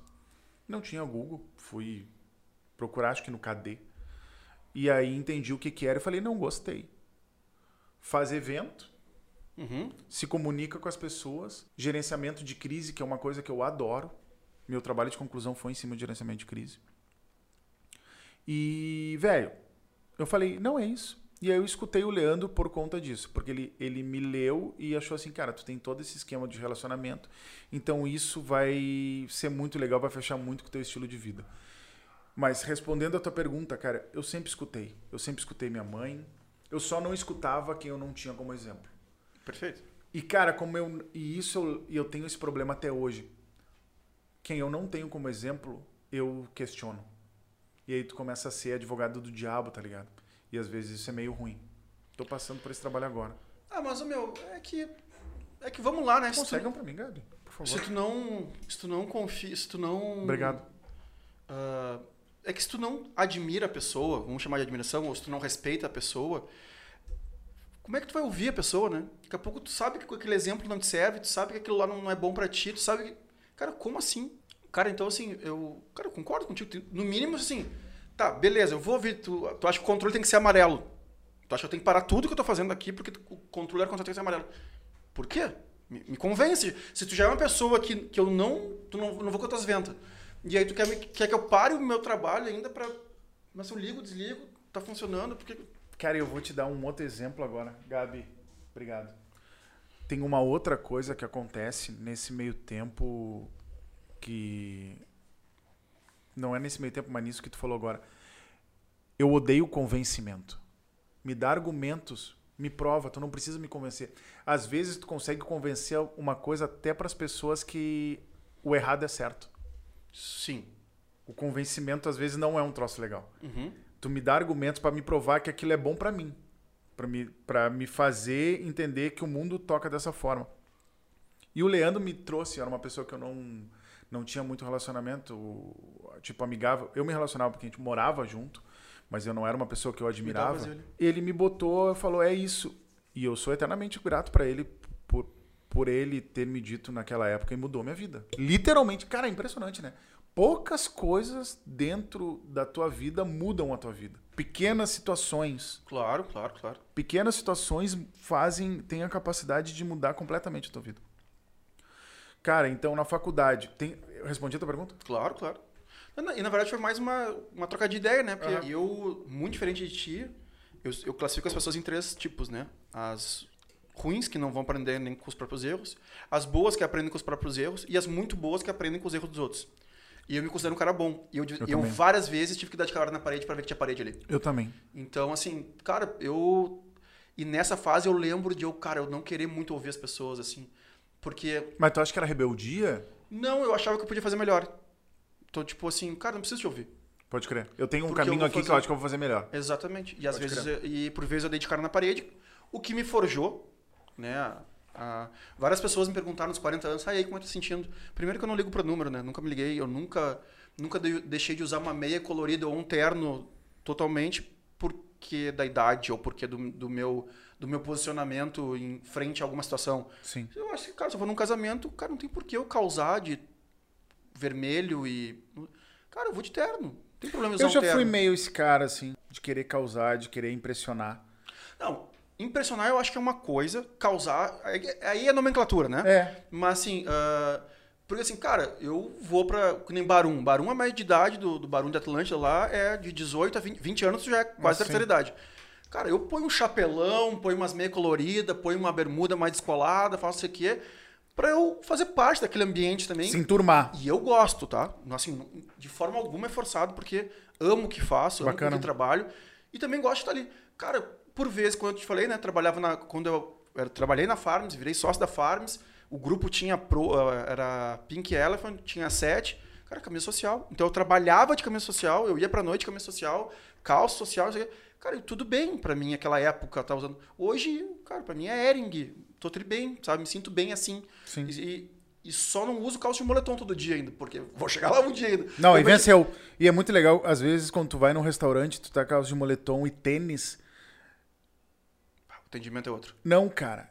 Barba, calça de moletom, boné, camiseta e tênis. Eles olham e tu vê na cara das pessoas que há uma dúvida, assim. Cara, ele venceu ou perdeu? Sim. Cara, esse barbudo Será aí... que ele tá usando voucher de alguma Cara, coisa? ele ou- venceu ou perdeu, cara? Será ele que não ele tá tá com com cara de quem perdeu. Mas ele tá com a cara de quem perdeu. Cara, e, e aí tu sente esse julgamento das É pessoas. muito mais quando tu vai numa loja de carro, de moto, de não sei Sim. que. Sim. Cara, e hoje em dia a gente tem uma coisa que é telefone, Uhum. relógio, tipo o carro. Tipo, isso daí meio que dá um, O norte. um norte para as pessoas te lerem, assim. Pelo menos os ter- golpistas, né? É, Fora o cara que mora no. exato. Cara, Quando eu, mora- eu e a Anne passamos por isso uh, vendo o carro e eu me perguntava algumas vezes, ah, eu acho que eu vou me arrumar na próxima que não, não tá legal. Não tá que vindo. O, E ca... era o casal acabou calça- de trocar de carro e eles começaram a ver, mas é isso aí. Calça de moletom, né, o tênisinho Sim. fuleiro, e aí eu falei pra ela, hum, eu acho que é, não, Não vai. não tá rolando aí de calça de moletom. Não, cara, e muda tudo. Muda claro. tudo. Ô, meu, isso. Uma pena ser assim ainda, né? Cara, uma pena ser assim. E- Acho que tá mudando, mas. Cara, tá mudando, mas hoje, cara, Vinhas, tu como empresário, eu também como. Não me- Empresário. é, cara, não me considero muito, mas eu- eu- eu- empresário. E faz diferença tu chegar num carro bom. Claro que faz. Não, cara, aqui, aqui é mimimi zero, né? Aqui é, eu dou a real. Se quiser parar de seguir, para. Se quiser seguir mais ainda, e dar like, se inscrever no Vem canal, canal. e vai tudo junto, isso me muito, muito agrada. Nos chega- segue, segue, arroba Vinha, Diego Vinhas. Diego, Vinhas Diego. Vinhas, Diego. Arroba Jorge Barba Caetano. Aliás, desculpa, já dá o Instagram da ProHub, cara, porque nós já recebemos aqui três ou quatro pedidos de orçamento pra gravar aqui desse jeitinho. Infelizmente, a Ah, gente não, não faz. aluga. aluga. Arroba Estúdio ProHub. Segue lá. arroba Lá é um baita atendimento, tem várias salas. Vai falar com o Vitor Abs, porque eu não vou te responder. Já passou meu tempo, graças a Deus. Dá o do Vitão, tu sabe de cor do Vitão? É, Vitor, eu vou te dar o teu. Vai te fuder, eu vou te dar o. Segue o arroba Vitor aí. Só pra lembrar. Eu sempre tive alguma característica, assim, tipo, desde a, do colégio, faculdade, agora vida adulta. Meu, quando eu era primeira, segunda série lá no Madre Rafo, minha mãe cortou meu cabelo igual do Chitãozinho Chororó. Arrepiadinho aqui, mullets. Pessoal que não nunca sabe o que, que é isso, mullets, bota aí mullets Chitãozinho Chororó. Vocês vão ver a capa, era arrepiado aqui na frente, era caída, Cara, tipo os argentinos. E aí a- eu falei, nunca mais. Nunca mais tu vai cortar o meu cabelo. Falei, nunca mais vou cortar o cabelo. E a mãe falou, não, beleza. Não precisa cortar o cabelo. Só que tu vai ter que cuidar. Ah, sim, porque uma coisa. Quer, ser li... quer ter o cabelo que quiser ter, mas seja limpinho. Seja limpinho. Meu, eu tinha cabelo pela cintura. Eu tive cabelo pela cintura até os meus 17. Eu só cortei meu cabelo porque eu tive que me alistar. Só com o medinho aquele, porque não precisava. Mas Sim. o pessoal Mas mandava foi. cortar igual. E aí o. Meu, cortei o cabelo, então eu sempre tive. Aí depois tive. Era magro, praticava esporte, me vesti, andava de skate. E aí depois, velho, de um certo tempo, tive barba. Então sempre eu tive uma característica que, que era minha, assim, tá ligado? Que era. Que se identificava com a minha personalidade. E agora. Já vamos chegar nesse ponto, me perdi no troço. Não, não, lá. nós tava- nós estávamos terminando a Ubra. A gente não terminou a Ubra ainda. Ubra. Ubra, meu, eu tinha um Uno 89 que ele tinha mais ou menos, meu, uns 8 tons de vermelho. Minha mãe não chamava de carro, ele era um recurso. Ele passava mais tempo no Roger, que era o meu ex-sogro, do que comigo. Aquele carro era um inferno. Aquele carro ele tinha, eu botei um rádio, um Kenwood na época, que eu botava o som todo para não escutar os barulhos. Meu, era um troço horrível. Vendi o Uno, comprei um Fiesta. E aí o Fiesta sim, ar condicionado. E nós, nós estamos na Ubra e, e saindo do Ministério Público, a gente tá nesse gancho. Sim, o carro vai dar o gancho para trás. Então o que que aconteceu? Eu comecei a ir para Ubra com Fiesta, tava namorando, comecei a entender que meu eu ia me formar. Então eu tinha que entender. E aí a minha esposa na época, ela tinha um sonho de morar fora. E meu, essas coisas de morar fora, viajar, nunca foi a minha, saca? Eu gosto daqui, Porto Alegre. Porra, cara. Aqui tem a Lancheria do Parque, tem a Redenção. Que eu quero mais. Churrasco, que o que eu quero mais que isso? Tinha, tinha polar, cara. Não, não isso. precisa. Agora tem duplo malte. minha, minha, minha vida é daqui. Tinha o Beira Rio. Tem tudo, tá certo. Aí no verão de 2007, quando a gente tinha recém voltado, ah, 2006, verão de 2006, intercampeão do mundo, viagem pra Porto Seguro. Vai eu, a família dela, de carro pra Porto Seguro. Ah, meu, isso é muito bom, meu. É um beijo pra família. Porto Seguro de Senic. Nós, a minha ex-cunhada, o meu A cinco ex-sogro... no carro. Detalhe, calma, não. O Roger é a pica das galáxias. Roger, tu é pica das galáxias. Roger, tu é uma pica. Corta e manda pro Roger. Clipa isso daqui. O Roger pega, meu, e ele sempre. Não, que a gente vai dirigindo. Porque tu vai. Meu, eu e o Roger, a gente ficava tomando cerveja domingo, eu e ele. Eu com 20 e poucos anos. 22, 21. Agilizantes aqui, não, a gente vai pra Porto Seguro. De carro. Ah, sim. Vou comprar uma Senic, vou botar gás. Tinha um mapa.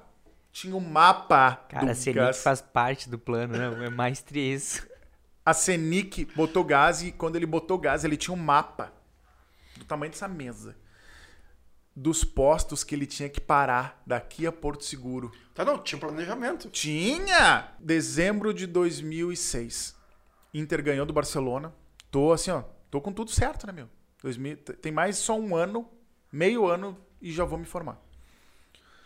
Saio daqui de carro, vamos pra Porto Seguro, Senic. Pra mim aquilo é uma aventura, né, cara? Sai daqui de carro, chega em Porto Seguro. Cara, eu olho Porto Seguro. Cara, eu não tinha passado Santa. Eu não tinha passado de Torres, mano. Eu não tinha passado de Torres. Eu fui de carro até Porto Seguro. Quantas brigas na família, assim? Não tinha. Porque a gente se dava bem, cara. Era, era, era uma família mesmo. Bahia, meu, as pessoas são totalmente diferentes daqui. Ah, receptivos, conversando contigo, gente fina pra caralho, te abraçava, e aí, gaúcho? Meu, tu fala oi, ele fala, e aí, gaúcho? Tipo, eles já sabem, tem um chip, alguma coisa escrita assim. A gente alugou casa quando a gente entrou em Porto Seguro. Pegamos uma casa, fizemos uma janta, no outro dia fomos pro Toa Toa, em Porto Seguro. Meu Deus, 60 anos. À toa. Cara, tô à toa, isso, aquilo, cheguei, sunga branca, no naipe. Sunga branca, negão. Sunga branca. Cara, banho, aquele mar, cara, eu não entendi aquilo. Não entendi aquilo. Eles numa barra, numa, no à Toa. Pra quem não sabe, o à Toa é tipo um beach club na beira de Porto Seguro que tem 500 atividades durante o dia. E é uma estrutura que já tem lá, que agora começou a chegar no sul, que, cara, tinha chuveiro, garçom, tipo, era uma balada na beira da praia, que começava às 8 horas da manhã. Pra sair do mar, tá vindo um cara e falou, quer participar de uma brincadeira? E, velho, eles já tinham ido pra Porto Seguro. Eu nunca tinha ido. E eu tinha 22, 23 anos. Não, vamos participar de uma brincadeira. E o Roger, não, vai, vai, vai, vai, vai. A minha ex, vai, vai, vai, vai. Aí a minha ex-sogra, vai, vai, vai. A minha cunhada, vai. E eu... Não, não, não vou. Aí olharam pra ela, ela falou, vai, vai, vai. Ah, não vou. E eu, "Ah, vai, alguma coisa tem, né, meu? Deu um papapá. Aquele cara falou: Não, meu, vem aqui pra trás do palco, a gente vai fazer uma brincadeira aqui. Eu, não, velho, não viaja. Não, vem, vem, vem, vem, vem, vem, vem, vem. Cara, esse cara entrou numa, numa cortina em dois minutos, ele voltou uma drag queen. E no que ele saiu daquele troço drag queen, a cortina abriu e eu tava no palco. E tava tocando uns axé muito louco. Tipo, é o Chan e o Caralho a 4. E agora é o concurso dos gatos e o Caralho a 4. E eu tinha que dan- dançar com, com o cara. E era uma competição. E tem uma coisa que eu sou na minha vida, velho. É competitivo. Não importância, né? Eu tô aqui, eu vou ganhar essa merda, velho. Agora eu vou ganhar. Eu nem sabia que eu ia estar aqui. Cara, eu, eu olhei, meu, aquela galera. Dança não, que a gente vai fazer a dança, aquilo. Meu, dançou o primeiro cara. Não, é apresentou. Da onde tu vem? Eu sou o Jorge, venho lá do Rio Grande do Sul. Gaúcho, gaúcho, viado, viado. Cara, resumo. Dancei, ganhei. E o que ganhava? Um drink, um coquetel, um capeta e uma dança com o cara.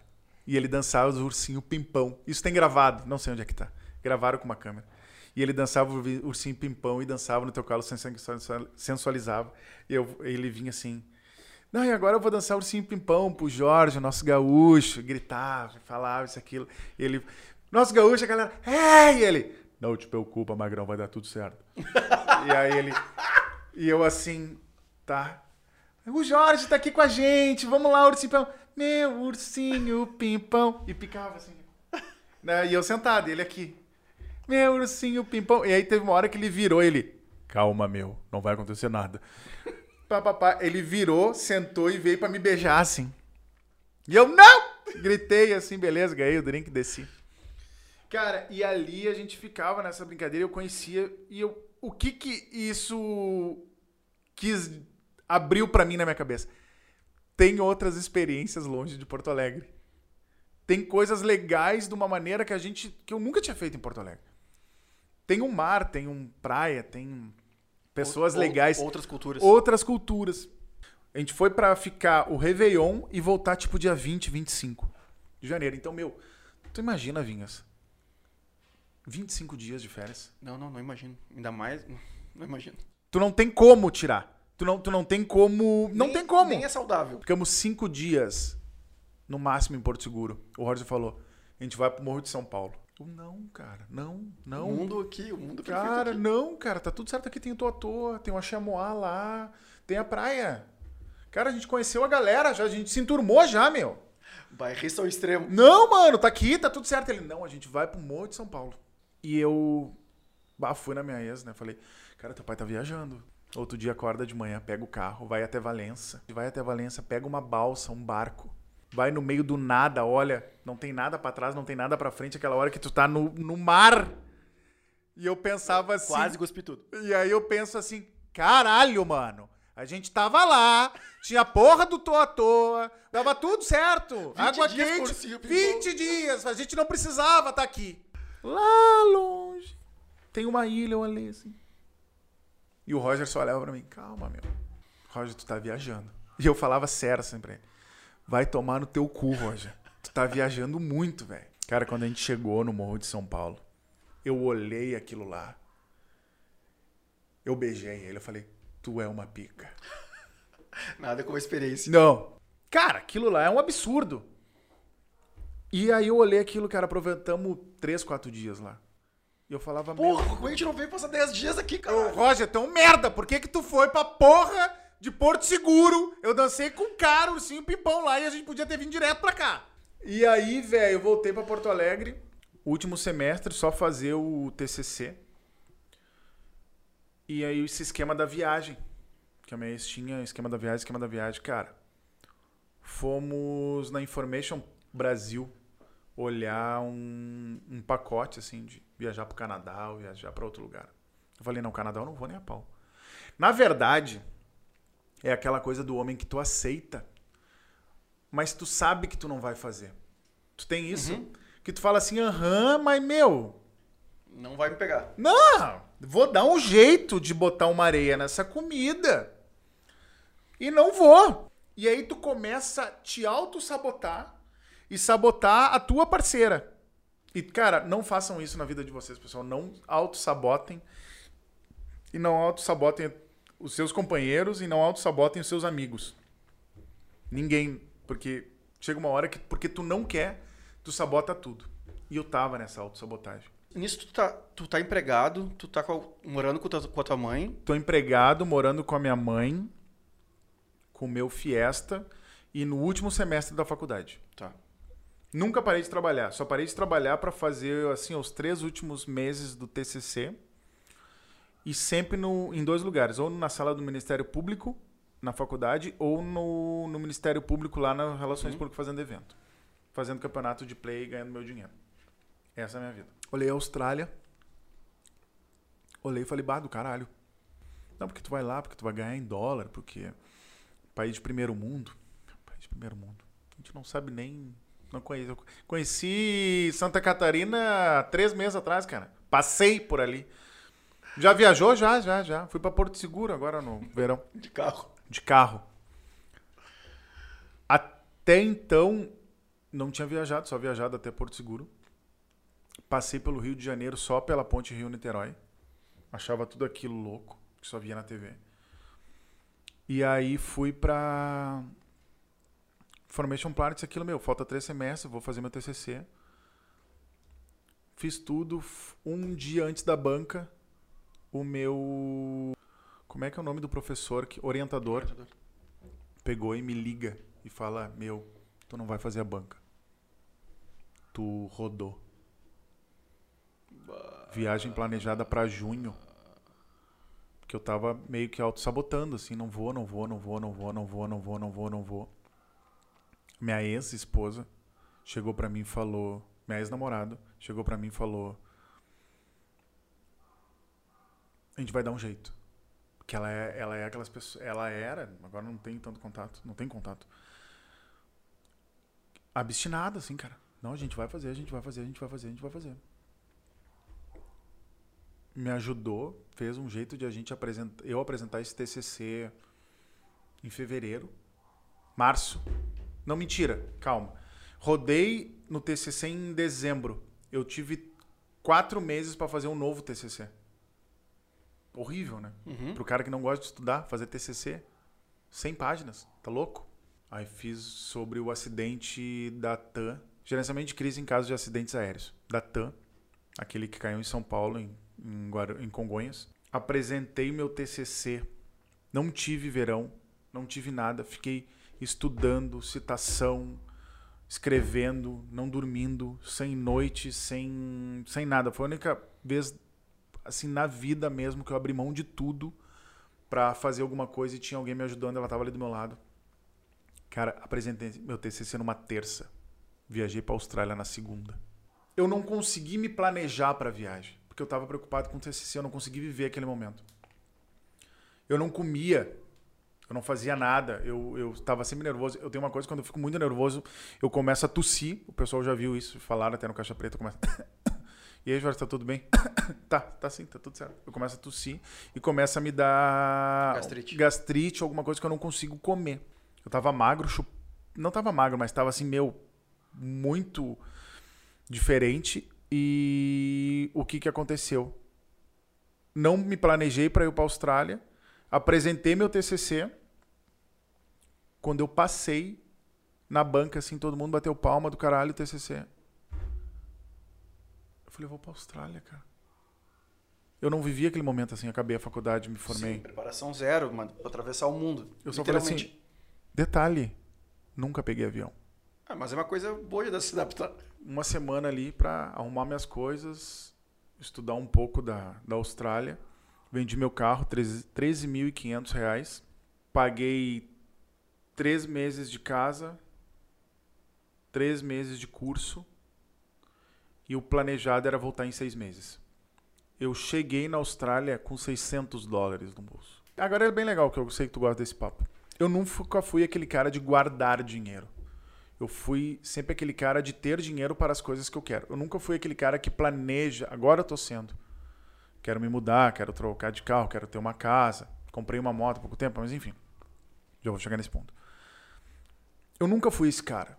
Então eu cheguei com 600 dólares no bolso. E eu cheguei num desespero. Eu falei, cara, eu não tenho nada aqui. Sim, ainda mais que tu contou que tu. Cara, por mim, Porto Alegre tá bom. Tá, Demais. a- agora tô há 20 dias aqui nessa cidade nova, tá, mas é aqui que eu quero ficar, não quero me mudar de novo. Mano, Aí chega num lugar que, cara, não sabe nem muito menos a língua. volto, volto um pouquinho. Minha ex tinha, tinha a tecla SAP, eu não tinha nada. Pego o avião daqui para São Paulo. Avião. Decola, desce, não sabia o que, que era avião, saca? Desce em São Paulo. Pra quem nunca viajou, tipo, pra longe, cara, o avião que vai para de Santiago do Chile pra Auckland tem uma fileira de seis cadeiras, outra fileira de quatro ou cinco cadeiras e outra fileira de quatro ou cinco cadeiras do outro lado. Meu, é um troço gigante, é três espaços, tipo, primeira, segunda, terceira classe. E eu falava, cara, não pode. Quanto tempo de viagem? 13 horas. Cara, eu nunca tinha andado de avião. Na primeira viagem de avião, fiz 36 horas de avião. Bom, que sentar o pelo já. tá- Chegamos em Auckland, ficamos, tipo, meu, 3, 4 horas. Pega o avião, vai pra Sydney. Quando a gente chega em Sydney, que eu olho, que eu passo, que a gente olha o- o mar, assim, eu tenho exatamente. Que a gente tá descendo, descendo, descendo, descendo, aí tu vê a água e tá descendo mais, descendo e vê a água. Eu falei, não, não acredito, cara. Cara, a gente tá quase chegando, cara. A gente vai cair aqui, velho. Não, aí é muita sacanagem. E aí o piloto ainda dá aqueles. aqueles... Aí tu fudeu. Aí isso daí tu adora, né? Isso é bom pra quem tá no áudio. e aí ele dá aquela quicada, eu falei, não, chegamos, beleza. Aí tinha um cara que ia nos buscar, que, nos, que a gente pagou. Não fazia sentido nenhum. Depois eu fiquei. Depois, quando, no- quando eu cheguei, em duas semanas, eu descobri que era a estação do aeroporto, uma, e a nossa casa, que a gente caminhava 50 metros. A gente pagou 150 dólares pra fazer esse trecho. Não tinha Uber. Entramos no carro, acho que era Andrew o nome do cara. Pra começar, eu já entrei no banco do motorista, né? Lado errado. Eu já entrei ele. You wanna drive? E eu. Aí, cara, é impressionante a cara. Eu queria ver minhas caras quando os caras falavam inglês comigo. Porque eu devia fazer umas caras muito merda, assim. Amor, Eu, eu só olhava pra ela assim e falava, não, tá errado. Aí eu, ele tá perguntando se tu vai dirigir ou não, não, não. Eu olhei, bah, tem uma direção aqui, cara, que loucura. E ele, bah, era ao contrário. Cara, as primeiras duas semanas, quando tu anda de carro, num lugar que a mão é inversa, tu fica com contratura duas, três semanas. Porque tu fica toda vez assim, ó. Tu pensa que o carro vai vir pra te bater todas as vezes. Tu fica pensando, cara, esse filho da puta tá na contramão. Esse cara tá vindo, parece que toda hora tá vindo. Chegamos na casa, quem nos recebeu foi Ian. Cara, a nossa a, casa, a minha primeira casa da Austrália, era sete quartos que moravam 15 pessoas. Então eu morava com 15 pessoas que tinham mais ou menos 4, 5 brasileiros, o resto tudo era uma Babilônia, tipo um de cada lugar do mundo, assim. E aí as pessoas Cara, morava eu, polonês, tcheco, ah, peruana. Cara, gente de todo mundo nos quartos. E a gente tinha um quarto só nosso. Mas como é que foi a chegada lá? Tá, Chegou com 600 dólares, tá? Quais são as, as dificuldades de, tipo, chegou lá? Meu, a gente pegou um trem. Pra começar, a gente não conseguia pegar o trem. Não sabia que. As moedas, as maiores, são menores valor. E as menores são a de maior valor. E aqui é o contrário. E quando eu voltei, que eu voltei pra casa, que eu conheci os outros brasileiros, que os outros caras conversaram comigo, isso, aquilo, eu falei, tá, meu, eu quero trabalhar. 600 pila no bolso, né? Uhum. E olhando os preços nas coisas no supermercado, eu falei, cara, não vou. Tenho que trabalhar. Aquele mesmo esquema daquele troço. Eu preciso do trabalho para me dar dinheiro, para viver bem, para não passar trabalho. E eu já me sentia responsável da minha ex-namorada Claro. na época. Fizemos um rancho ali, tinha o nosso espaço no armário, fazia comida. E três dias só gastando em dólar, tu já começa a se desesperar. Fui o primeiro dia na aula, pega trem, porque lá tu compra a passagem por semana. Então tu só usa o mesmo cartão, passa. Isso em 2000 e... 2008. Isso é 2008. Quando a gente pega e vai para aula, ela ia fazer faculdade de administração, eu inglês, para aprender a falar inglês. Eu não, falei, não falava nada. Cheguei na aula de inglês, na aula, entra a professora, good night, e eu... Ela não é brasileira? E o cara o quê? Não, ela não, não fala português? E ele, não, ela é australiana. Tá, mas como é que a gente vai aprender? E ele, não. E eu, não o quê, mano? Não tô entendendo nada que essa mulher tá falando. Tô com uns cadernos aqui, uns livros que eu não entendo nada. Não, mas tu vai aprender. Tu tá louco, velho. Ali me bateu o desespero. E, e eu falava com as pessoas, meu, e, e as pessoas não me entendiam, eu não entendia as pessoas. E um desespero, desespero na rua. Aquela chegada na escola do primeiro dia, que era uma, quase quatro dias depois que eu cheguei, eu fui de um jeito, eu voltei do outro. Me bateu um desespero, eu falei, cara, eles não falam português. Eu falei, e aí ela, lógico, eles, a gente tá na Austrália. Eu, meu Deus, como eu sou idiota, cara. Por isso que eu não devia ter saído de lá. Tava tudo certo lá, cara. Me formei! Lá eu falava com as pessoas. Aham, eu era rei. Conversava, me comunicava, era argumentativo. Eu falava, cara, eu devia ter sabotado mais. Eu errei.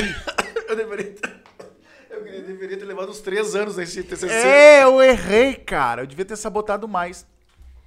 E aí no final, aquela noite foi um terrível. E tava passando a Eurocopa, tava tendo a Eurocopa na época. Acordava 3, 4 horas da manhã e tava passando a Eurocopa. E aí eu ia ver a Eurocopa com o Ian, que era um tcheco. Tu imagina eu e um tcheco, Conversando. Eurocopa, futebol. Eu cheio de argumento e sem falar nada. E aí as pintas, e aí, meu, como é que tá o jogo? Ah, velho, eu não tô entendendo. Eu tô vendo o jogo aí, então perdão. E mesmo assim, o Ian era meu amigo, assim. Era um cara que a gente se dava, conversava, tirava sarro. Sem falar uma palavra de inglês. Comecei a ir pra aula, comecei a aprender. No quinto dia, descolei um bico de carregar placa de gesso. Não, ô gaúcho, rolou aí, eu não tô. Não, mas tu não sabe. Tô? Tô? Bora, velho. Bora, bora. Todo o gás. Não carregar placa, não fechou. Que hora? 5 horas. Porra, mas aí eu tenho. Da manhã. E o quê? Tem que se encontrar aqui na City. 5 horas da manhã. O cara da casa conseguiu o, empre- o emprego. Eu falei, vamos, vamos então. Que hora a gente sai? 4 e 10 da manhã. Eu não, Renato. Então a gente nem dorme. E eu, tiozão. Pô, tiozão, tá viajando. 4 e 10. Tá, beleza. 4 e 10 da manhã. Tem safety boot? E eu, safety boot? Não, mano, não pega do, do polonês que ele não tá usando. Que número tu calça? 43, bem certinho. Pega do polonês. Vai te dar uma bolha. E eu, não, não, vambora. Mas eu tô naquele gás, cara, gaúcho, bairrista, guri, não arrega pra nada. 4 e 10 da manhã, fiz a minha torrada, pegamos o trem, chegamos. Aí era eu, o Rodrigo e o Renato. E tinha o Eric, que era o, O chefe que era dono do caminhão. O Eric, cara, era um negro de Gana. Uma parede que ela falava, Hey George. Caminhão, tipo esses guinchos que não. Uma plataforma. Entramos, chegamos num lugar. E o cara falou, cara, qual, qual é o trampo? E eu, preocupado, né? Qual é o trampo? Ele. Não, velho, sabe essas placas de gesso? E eu não.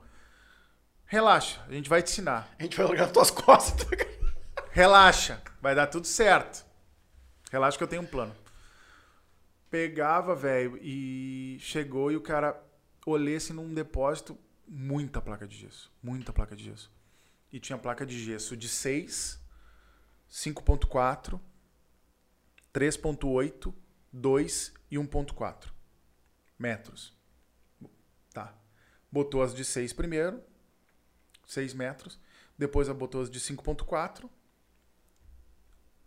E depois botou as de 3 metros, que era difícil ter as pequenininhas. E eu falei, porra, coisa pra caralho, hein, meu. Quanto que tem aí, mais ou menos? Ah, cara, quantas placas? Ah, velho, placa eu não sei, mas deve ter, assim, umas 6 toneladas. E eu, 6 toneladas, velho. É. Tá, mas é em 4, né? Não é. Não, isso daí é só a metade. Tem mais, isso daí é o. Isso daí é só o do térreo. Tem mais o do segundo andar ainda. Eu, como assim do segundo andar? O cara larga toda a mesma coisa, 12 toneladas. Primeira entrega. Bota em cima.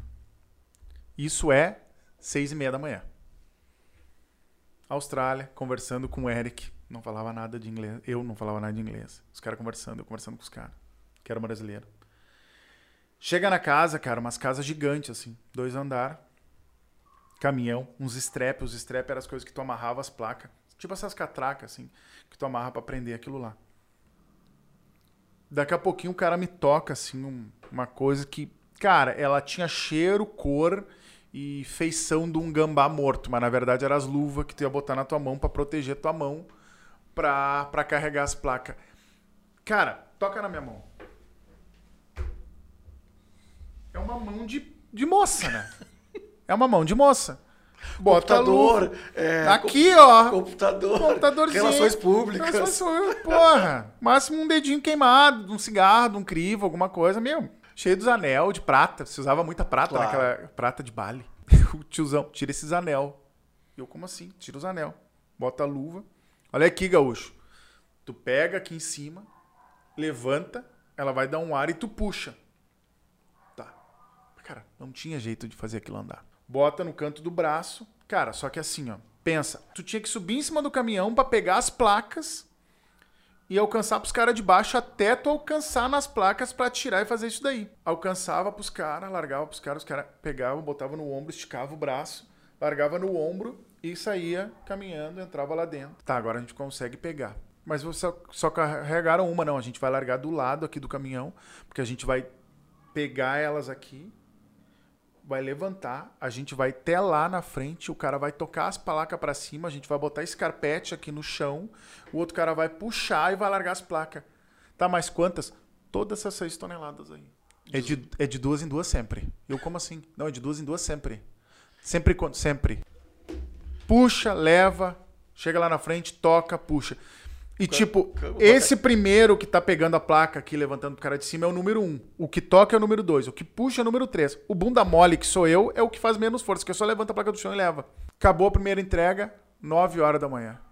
Eu, a mão, o ombro, as pernas, meu, 9 horas da manhã. Saímos do lugar, entramos no caminhão. Quanto que é, tiozão? 140 por dia. Puta, tamo grande. Porra, agora pelo menos dá uma descansada. E ele é três entrega por dia, quatro. E eu, não, tio. É sério? Vamos ficar rico na Austrália, Gaúcho. Vamos ficar rico na Austrália, Gaúcho. Ele falava isso pra mim. Ah, 140 por dia, caralho? Também. Cara, comecei a pegar aquelas placas e ia pra um lugar e ia pro outro. 9 horas da manhã os caras comendo arroz, feijão e bife. Na Gana e eu não entendia. E ele falou, tu, vai comer o quê? Tu tá louco, tu vai comer isso daí? Tu já vai entender. o meu, a gente comia que nem uns carnavalo. Carregava aquelas placas. A gente descarregava no mínimo 30, 40 toneladas de placa por dia. E a gente vivia os quatro dentro do caminhão. que era metade dessa mesa. E aquilo ali era minha família, cara. E aquilo ali eram meus bruxos. Se alguma coisa dava errado com um deles, eles iam me fuder de um jeito absurdo. Se eu largasse de mão, eu ia me fuder de um jeito absurdo. Eu ia fuder com eles de um jeito absurdo. E eu ia chegar em casa, ia não ter dinheiro, e no outro dia eu não podia trabalhar, e se tu não trabalha, tu não ganha, e de noite tu tem que ir pra aula, né? Cheio de vontade. Que vontade. E sujo. Podre. Podre. Chega lá, começa a carregar aquelas placas tipo bicho. E quando tava, né, cara? Porque eu era substituto, então se eu não trabalhava, eu não ganhava. Era 100, 140 pila por dia. Vezes 5, dava 700 e poucos pila por semana. Se eu trabalhasse no sábado, dava 850 por semana. Dólares. Velho, eu comecei a fazer as contas e falei, não, é as placas, mano. É aqui. É as placas? Pô, tá louco? E eu estudando relações públicas. Tá louco, Brasil. viajei, estudei pra quê? E a primeira coisa que eu pensava, cara, se os caras que trabalham com isso daqui ganham isso, tu imagina as relações públicas, cara. Deve ganhar pra caralho. Os caras que trabalham dentro do escritório. Porque tinha a referência do Brasil ainda que as coisas são muito distantes. Não. Os caras ganhavam mais. E aí descobri isso depois. Comecei a trabalhar, aí comecei, virei o cara que trabalhava junto, comecei a aprender inglês, comunicava com a família só com o computador que tinha na casa, não tinha telefone celular com câmera, o caralho é quatro. O computador da casa tinha era velho e às vezes ele estragava e não dava pra falar com a família. E cara, sem falar com a família, hoje tu consegue ficar três, quatro semanas sem falar com a tua mãe. Mas na Austrália tu não consegue.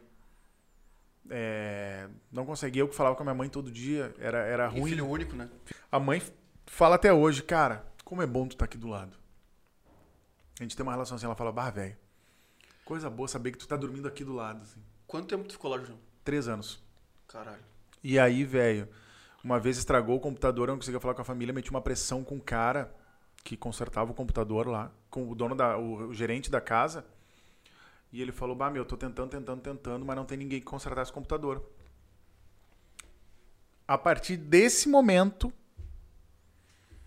tu começa a colher os frutos das coisas da vida inteira. E ele falou: "Cara, eu tenho aqui o dinheiro pra pagar, só que eu não acho ninguém pra consertar o computador.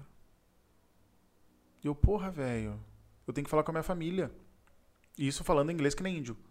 Man, falar com a família. Preciso. Uhum.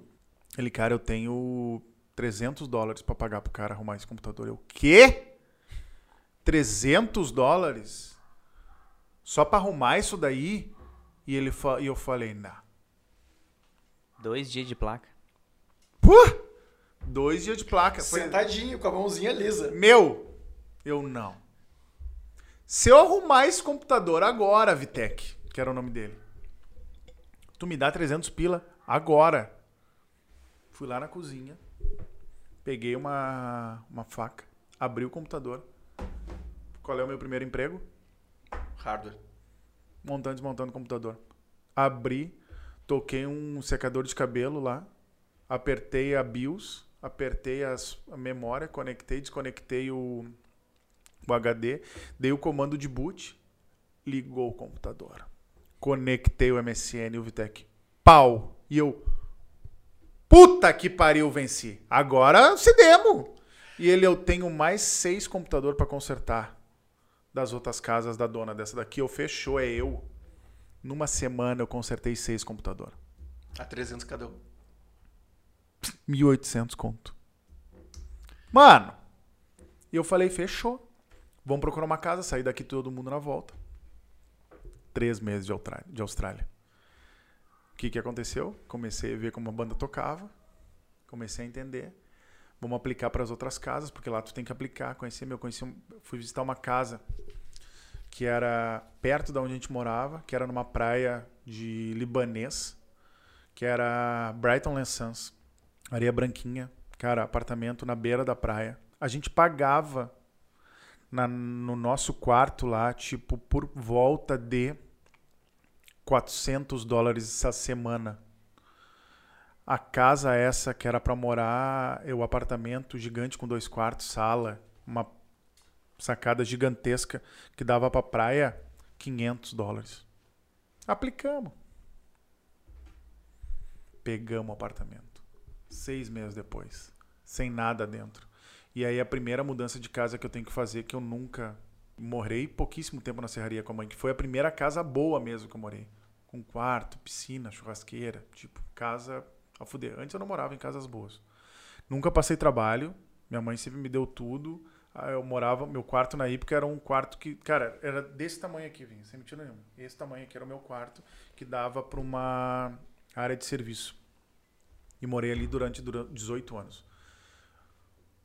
E, tipo, quatro anos depois, cinco anos depois, eu tava na Austrália com uma casa na beira da praia, meu. Um país de primeiro mundo. Seis meses de Austrália. E ele entendeu que era o país de primeiro mundo. E aí eu comecei a entender o que era o país de primeiro mundo. Comecei a entender que as coisas funcionavam. Comecei que tinha regras e as regras todo mundo cumpri- cumpria. E tudo funcionava.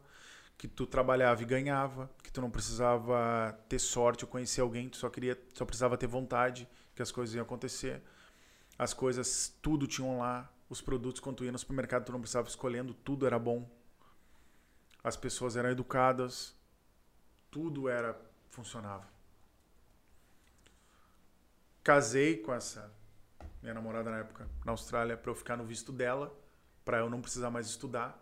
Aí com seis meses eu parei de estudar, comecei a aprender inglês só falando na rua, aprendi inglês, falo bem hoje, hoje faço até reunião com, com um cliente em Malta, falando inglês sete horas da manhã e a gente faz uma reunião mega fluente. Eu não acredito que eu falo inglês. Tu vendo, meu? Segunda pessoa que tu escuta, tudo bem que tu deu uma brigadinha ali pra não, pra Sim. não ir. Mas segunda pessoa, é esses insights que vão surgindo, assim, que pra ficar bem claro que de vez em quando tá do teu lado e tu, por, por uma birra ou outra, não abriu oportunidade pra. não deixou aquilo acontecer, né? Sim. E comecei a, meu, vou, vou ganhar aqui, velho. Seis meses. No primeiro, segundo final de semana, tava passeando na beira da praia. E tava rolando um vôlei de praia. E eu, eu era da seleção de vôlei do Julinho, sempre gostei de vôlei de praia. E aí o cara. Olhei assim, cara. Tinha umas 20 Mikasa no chão. Cara, Mikasa naquela época. Não, não, E continua caro até hoje. Ah, a bola de futebol é 300 conto. exatamente. E aí a Mikasa de vôlei de praia, na época, eu não sabia nem via, né, meu? Não sabia. E aí eu olhei e tinha 30 Mikasa. E aí eu... Bah, posso jogar? Ele pode. Eu, da onde tu é? Não, sou do Brasil. Bah, brasileiro, vôlei de praia, eu não jogo. Arregacei. Arregacei. Pulando, atacando, levantando. Porque vôlei de praia ele é, ele é muito mais técnico do que vôlei de quadra. Toque, manchete, tem todo o esquema pra não conduzir e tudo mais. Acabou o jogo, velho. Veio dois nego velho, assim. Agora nego velho da nossa idade, né? Uhum. Falaram assim. Tu não quer dar aula? E eu. E a minha ex-esposa do lado. E eu. O que, que ele falou? Não, ele perguntou se tu não quer dar aula. Eu aula pra quem? Eu falei, for who? Ele pra mulher e pra criança. Pra ganhar dinheiro na beira da praia de sunga. E eu. Não. Quantas vezes? Não, das, das nove até as onze. Eu tá. Venho! Venho! Não ganhava dinheiro. Era só pra associação, assim. Trabalhava, então, de segunda a sexta na, na obra, carregando placa. Depois dava aula final de semana, acordava 8 horas da manhã, tomava café na beira da praia, aqueles café australiano, tipo inglês. Ia dar aula. Na primeira vez que eu cheguei, tô botando a rede, pegando as bolas. Chegou uma criança. Chegou duas. Chegou oito. Chegou duas mulheres. Quando deu nove horas, eu olhei assim, tinha 30 pessoas. E só tu. E os outros caras dando vôlei pro, pros caras que já eram mais avançados. Essa galera toda tava sentada, olhando pra mim. E tipo, o cara me disse, não, esse daqui é o coach Jorge. Ele vem do Brasil e ele vai ensinar as técnicas de vôlei de praia pra vocês. Vocês falam todos português, né? Com certeza. Não! Não, todo mundo speak português, you know? Não? Cara, eu olhei assim e falei, não pode ser. Abre uma aspas. Eu me acho uma pessoa acomodada. Mas agora, eu olhando para trás, eu me desafiei a vida inteira. Mas é que o, o, ser, o se achar uma pessoa acomodada e não ser acomodado é um é o ter ou me faltou uma palavra aqui para definir, mas é o que tu usa de motor para isso. Ah, então eu sou acomodado, então não posso. Ah, sou acomodado porque eu faço as coisas de um jeito mais fácil. Mas tu nunca parou. Tu tá sempre, tu tá sempre tá sempre se desafiando o tempo todo. Cara, não é bem assim, não é qualquer um que vai parar na frente lá, não é qualquer, um que nunca viajou de, de avião e vai cruzar o planeta, né? Então tem, tem vários momentos aí realmente de, assim, não, deixa que é comigo. E o que que aconteceu, Vinhas? A partir daquele momento, só pra, volta um pouquinho. Quando eu entrei naquele avião em Porto Alegre e pela primeira vez fui para São Paulo, aquele Jorge lá apresentou o TCC na terça, Cara, aquele Jorge morreu. Aquele Jorge não existe mais. Ele, ele ficou no passado. E eu me orgulho daquele Jorge, mas ele não existe. A partir do momento que eu pisei na Austrália, eu me tornei uma outra pessoa. E quando eu me botava nessas altas essas situações, eu tinha o maior orgulho de poder falar, cara, eu tô dando aula para 30 pessoas em inglês. Um troço que eu amo que era vôlei. E outras vezes eu jogava futebol em outra praia. E depois eu tive outros empregos, mas sempre dando aula de vôlei de praia, ensinando. Foi a primeira vez que, na verdade, eu ensinei alguma coisa para alguém. E num certo dia o cara chegou para mim e falou: Cara, tu não quer competir? Eu, como assim competir? Não, vamos participar do circuito regional aqui de vôlei de praia. Eu te boto para jogar. E eu acho que tu, cara, tu tem a maior capacidade de ganhar. Fiquei com medo e não joguei. Porque eu não podia me machucar. Eu não podia eu não podia focar naquilo lá. E, eu, e tudo que eu não pudesse focar mesmo. E é um troço que eu tô desprendendo agora, literalmente. Tipo, eu consigo fazer um monte de coisa ao mesmo tempo, mas naquela época eu não podia fazer um monte de coisa ao mesmo tempo. Eu não ia ser um bom jogador, eu trabalhava na obra o dia inteiro, então eu não ia ter gás para treinar na outra vez. E, e naquela época. Mas não é. Isso tu tá levando pra um papo meio tipo assim, ah, fui cagão. Não, cara. Não. Isso é foco. É, eu tinha que ter foco. E, e o foco e naquela. Isso, e saber dizer não é uma das grandes virtudes das pessoas que elas demoram a descobrir. Cara, eu nunca tinha parado para pensar nisso. Eu, eu, me, eu não me arrependo de não ter jogado, mas eu acho que eu fiz a escolha certa. Trabalhava pra caralho. Ainda eu tinha uma noção que eu trabalhava pra caralho num troço que me desgastava muito. Meu, as camisetas todas minhas eram furadas aqui assim, ó. De encostar a placa. Então rasgava meus cotovelos eram todo fodido. Eu tinha que ir na quiropraxia para soltar minhas costas, porque às vezes travava. Então eu tinha uma noção que eu tinha que ter reforço muscular. Eu saía do, da da obra, da obra ia para academia para fazer um reforcinho e fazer sauna para relaxar. Minha ex-esposa tinha uma doença autoimune, que a gente já sabia quando saiu daqui, mas lá se agravou. Teve uma um episódio que ela teve que ficar internada durante um mês e meio, dois. E eu tive que ficar cuidando dela no hospital, então eu não podia trabalhar. E também tinha todo o sacrifício que meu corpo também já não estava mais aguentando aquilo. E, cara, ela quase teve que operar e tirar um pedaço do intestino lá. Meu, é só eu e ela lá. Então eu passava o dia inteiro falando com os médicos em inglês e dando boletim médico de noite na madrugada pro pessoal aqui no Brasil. E a única coisa que eu prometi para ela, para a família dela, que eu ia levar ela para casa viva. Vendemos tudo. Três anos depois. Uma das cenas mais tristes da minha vida era eu ter a minha casa com as minhas coisas e ter que anunciar tudo e as pessoas entrar dentro da minha casa para pegar minhas coisas e ir embora. E eu pensei que isso era triste. Mas aí teve um episódio mais triste ainda. Porque muita coisa a gente não conseguiu vender. E a gente teve que deixar na rua para as outras uhum. pessoas pegar. E aí eu fiz a alegria de um monte de gente que nem eu quando foi morar, porque pegou muita coisa da rua. O maior aprendizado da Austrália foi: eu não falava inglês. Eu fiz muitos amigos do mundo inteiro que eu tenho contato até hoje. E uma grande maioria deles eu não falava uma palavra de inglês. E lá eu entendi que eu não precisava falar para ser amigo de alguém. Perfeito. Que eu podia muito escutar e isso daí já era suficiente. E foi aí que eu aprendi que, meu, escuta mais do que fala. Tu não precisa falar tanto. Cheguei no Brasil, meu. Pensa, morei num mundo que é totalmente ao contrário daqui. Achei do caralho, mas eu vi o Brasil de novo e aquilo me deu uma depressão, velho. eu passei três anos, eu apresentei meu TCC numa terça, viajei numa segunda. Eu perdi todo o gás e todo o networking que eu podia ter da faculdade para conseguir emprego e tudo mais. Então, o que, que aconteceu? A única coisa que eu voltei da Austrália era com inglês. Eu não tinha mais contato do mercado, eu não tinha mais contato de nada. E, se, e eu não tinha uma veia, uma veia empreendedora.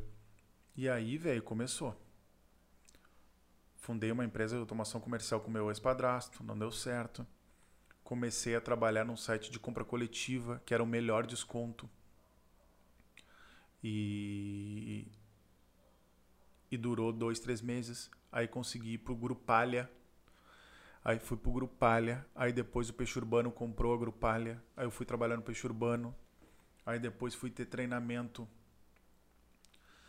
lá no Rio de Janeiro. Vim pra cá, durou três meses. Eles demitiram todo mundo que era da Grupalha. Até então só tô trabalhando com comercial. Só venda, só comercial. Só venda, só comercial. Aí tinha um amigo lá, o Thiago Luz, me ofereceu um emprego para trabalhar na Touve 12, que era uma empresa de desenvolvimento de e-commerce e disparo de e-mail marketing. Comecei a trabalhar com internet, venda online. Saber de AdWords, saber de e-commerce, clique, venda, e-mail marketing. E aí comecei, fiz um amigo, que era um cliente, que era o Richard, da matéria-prima. Saí da Touve 12 e fui trabalhar na Carvajal, que era lista telefônica.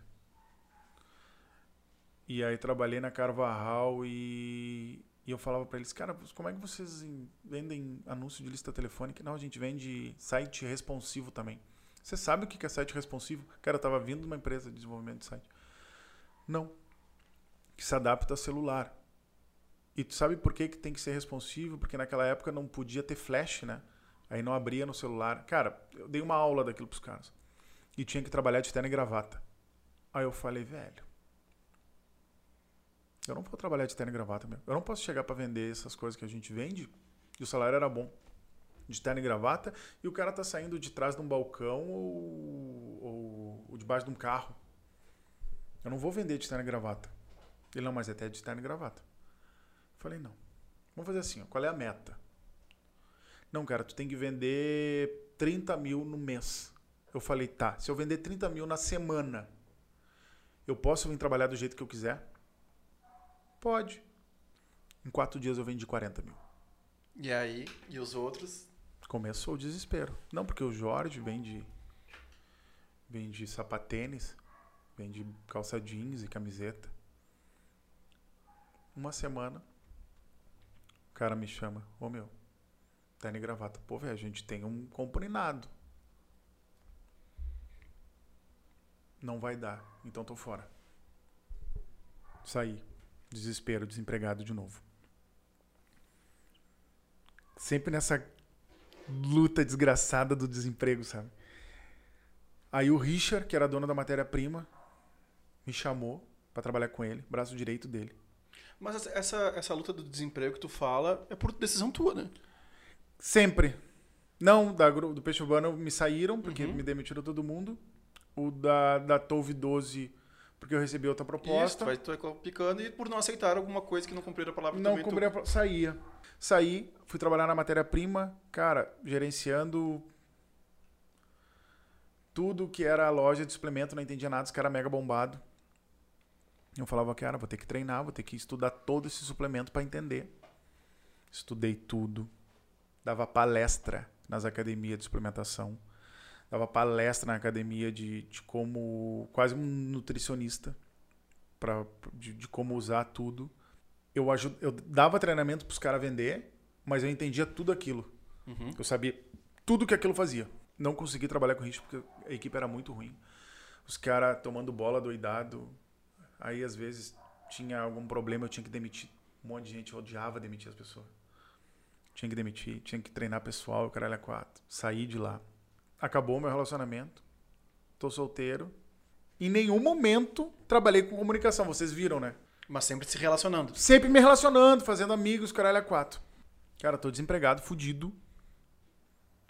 Um amigo meu em comum com o Anderson, que hoje é meu compadre, que trabalhou comigo na Touve 12. O Marinho trabalhava numa empresa e falou: Cara, tem um amigo meu que tem uma produtora que. Tu vai gostar dessa, Gabriel. Que tem uma produtora que ele tá precisando de um cara que nem tu, que entenda do mercado, se relacione. Cara, mas eu não entendo nada. Eu tenho, eu sou formado, mas eu não entendo nada. Não, cara, vai lá conversar com ele. Cheguei lá, um, um, um cara, cabelo branco assim, agência tipo isso daqui assim.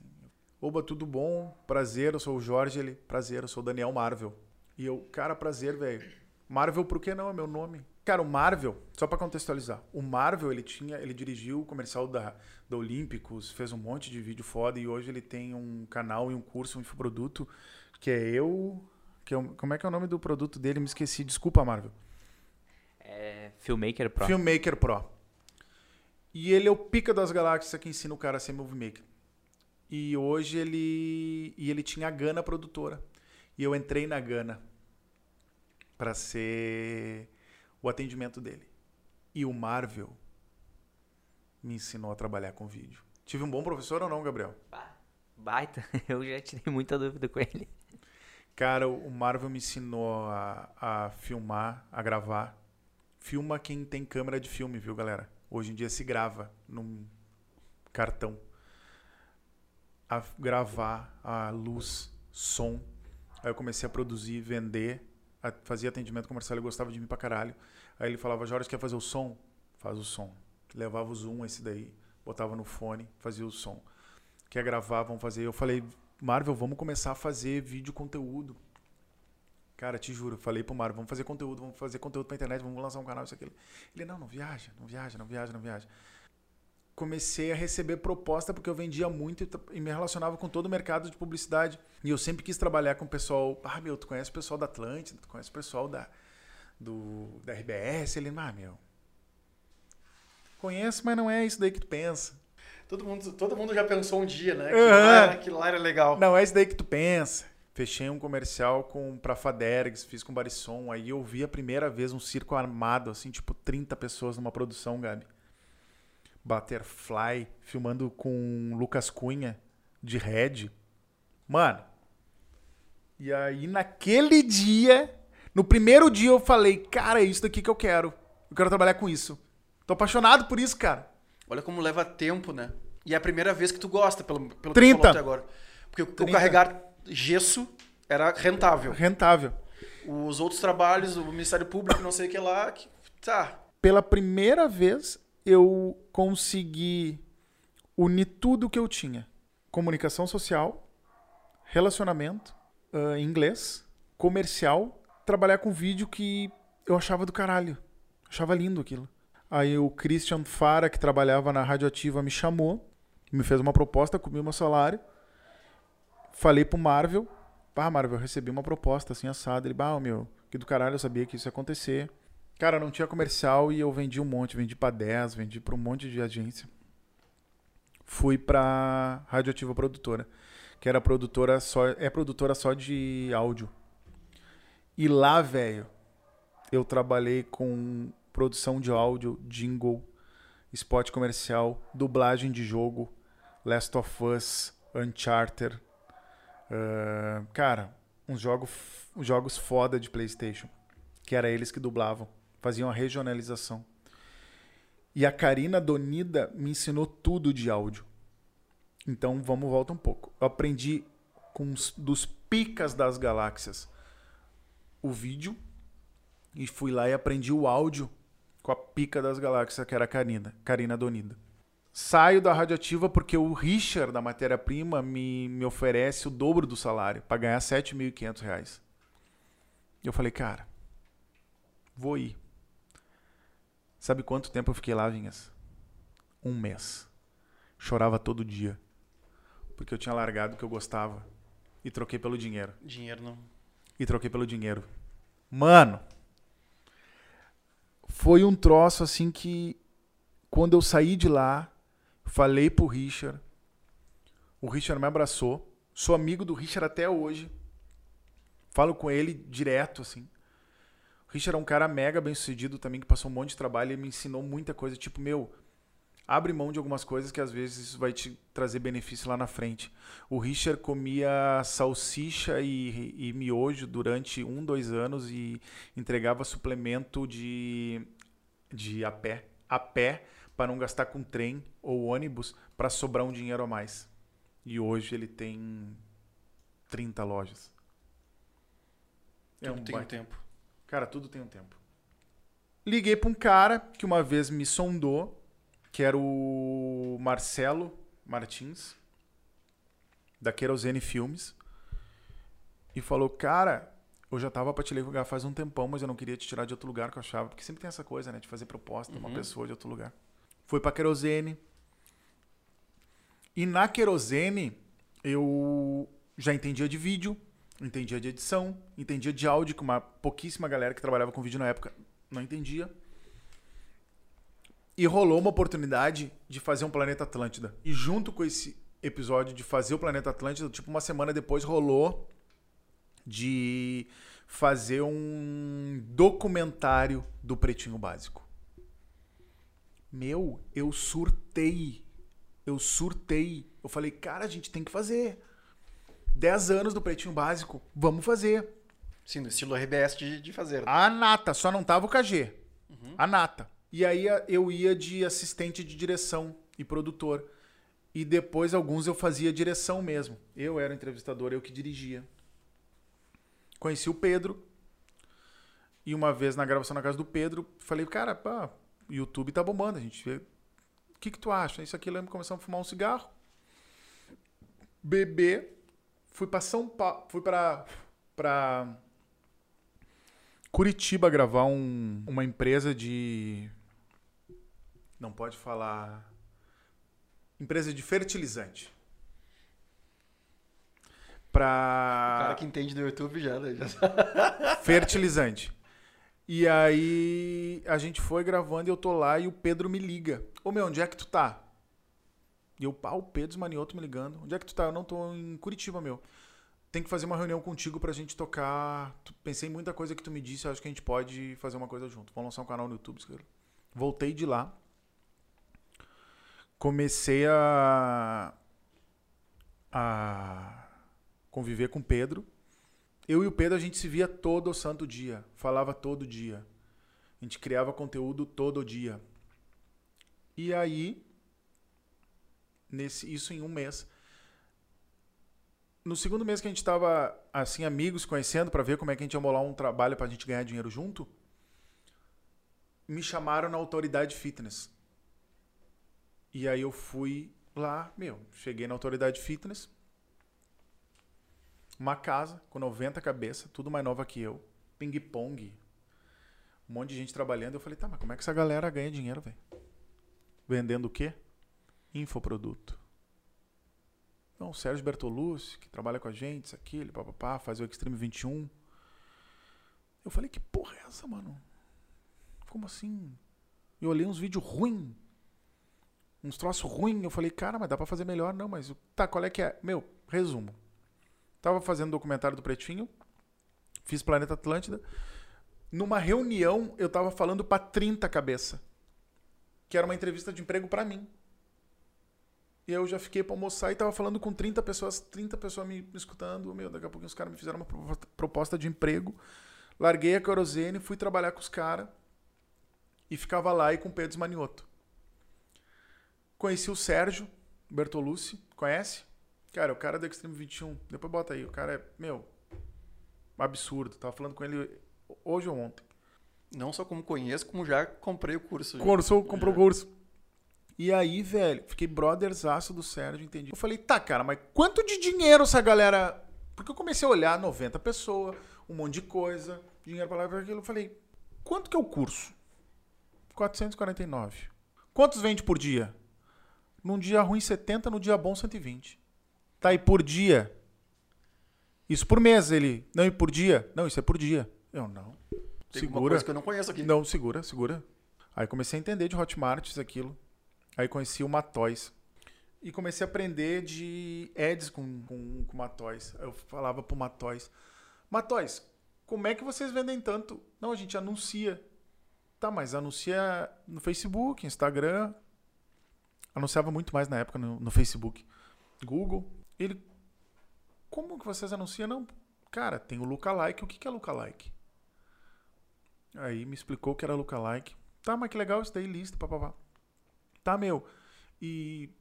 Cara, quanto é que vocês investem por dia, assim? Aí ele pegou e falou, falou bem assim pra mim. Jorge, tu, tu- se tu botar 300 reais, se tu botar 100 reais, tu vende mil. E se tu botar mil, tu vai vender quanto? 10 mil. A gente anuncia por dia 4.500 reais. É fábrica de pão, velho. Tu bota tanto, sai tanto. Tu bota tanto de farinha, sai tanto de pão. E eu falei, Matóis. É um gênio. eu falei, Matóis, tu é um gênio. Aí ele começou a me explicar daquilo. E eu não entendi, eu não fazia parte. Eu só fazia parte do relacionamento e publicidade, que trazia as marcas para anunciar nos vídeos da Autoridade Fitness. Aí eu ia no Arnold, Cla- Arnold Classic, aí eu ia na BR Trended Fitness Fair, que é aquelas feiras gigantescas no, em São Paulo de fisiculturismo, que é um mercado que movimenta muito dinheiro. Onde é que o Jorge trabalhou? Olha, cara, as últimas 150 empresas que tu falou. Trabalhei na matéria-prima. Quem é o cara que manda no suplemento alimentar no, no Rio Grande do Sul? O Richard. Quando eu cheguei nessas feiras e o Richard me viu no primeiro dia, ele falou: É comigo. Te apresento para todo mundo. Só tem que vir nas reuniões comigo para me ajudar 9 horas da manhã. A feira só abre ao meio-dia. Eu falei: Fechou. Bora. Cara, eu entrava nas feiras 9 horas da manhã, falava com os donos da Max Titânio, da Opt Nutrition, do caralho a quatro. O mundo, cara, ele vai te botando nos lugares mais inesperados e se tu plantar de uma maneira certa, tu Ah, vai tá, colher é tudo lá na frente, Eu cara. não acredito nessa teoria. Eu não, pra mim, é, é tudo, tudo é uma construção. É, De tudo que tu foi falando, ah, explicando, em nenhum momento tu deixou pra vida. Em todo momento tu carregou. aham, Em todo momento tu decidiu fazer. sim, né? Por mais que tu, a, a sucessão de, de empregos, e para quem não é do. Eu não sou desse meio de comunicação, mas tem muitos amigos e amigos de sucesso que são desse meio. E é muito normal, seis meses numa empresa, aí o cara é head não sei do que, de comunicação, blá blá blá. Aí a Renner troca de, de agência, cara, Fudeu. demitem 60, aí a empresa que ganhou contrato 60, Exato. E, e normalmente é quase o mesmo time. E então- tu, e, tu, e tu fica amigo de todo mundo, e assim uma coisa vai levando a outra. E aí, cara, em paralelo a isso, eu era amigo do Pedro, que é, pra mim, o maior comediante do Rio Grande do Sul, um dos maiores, assim, do Rio Grande do Sul.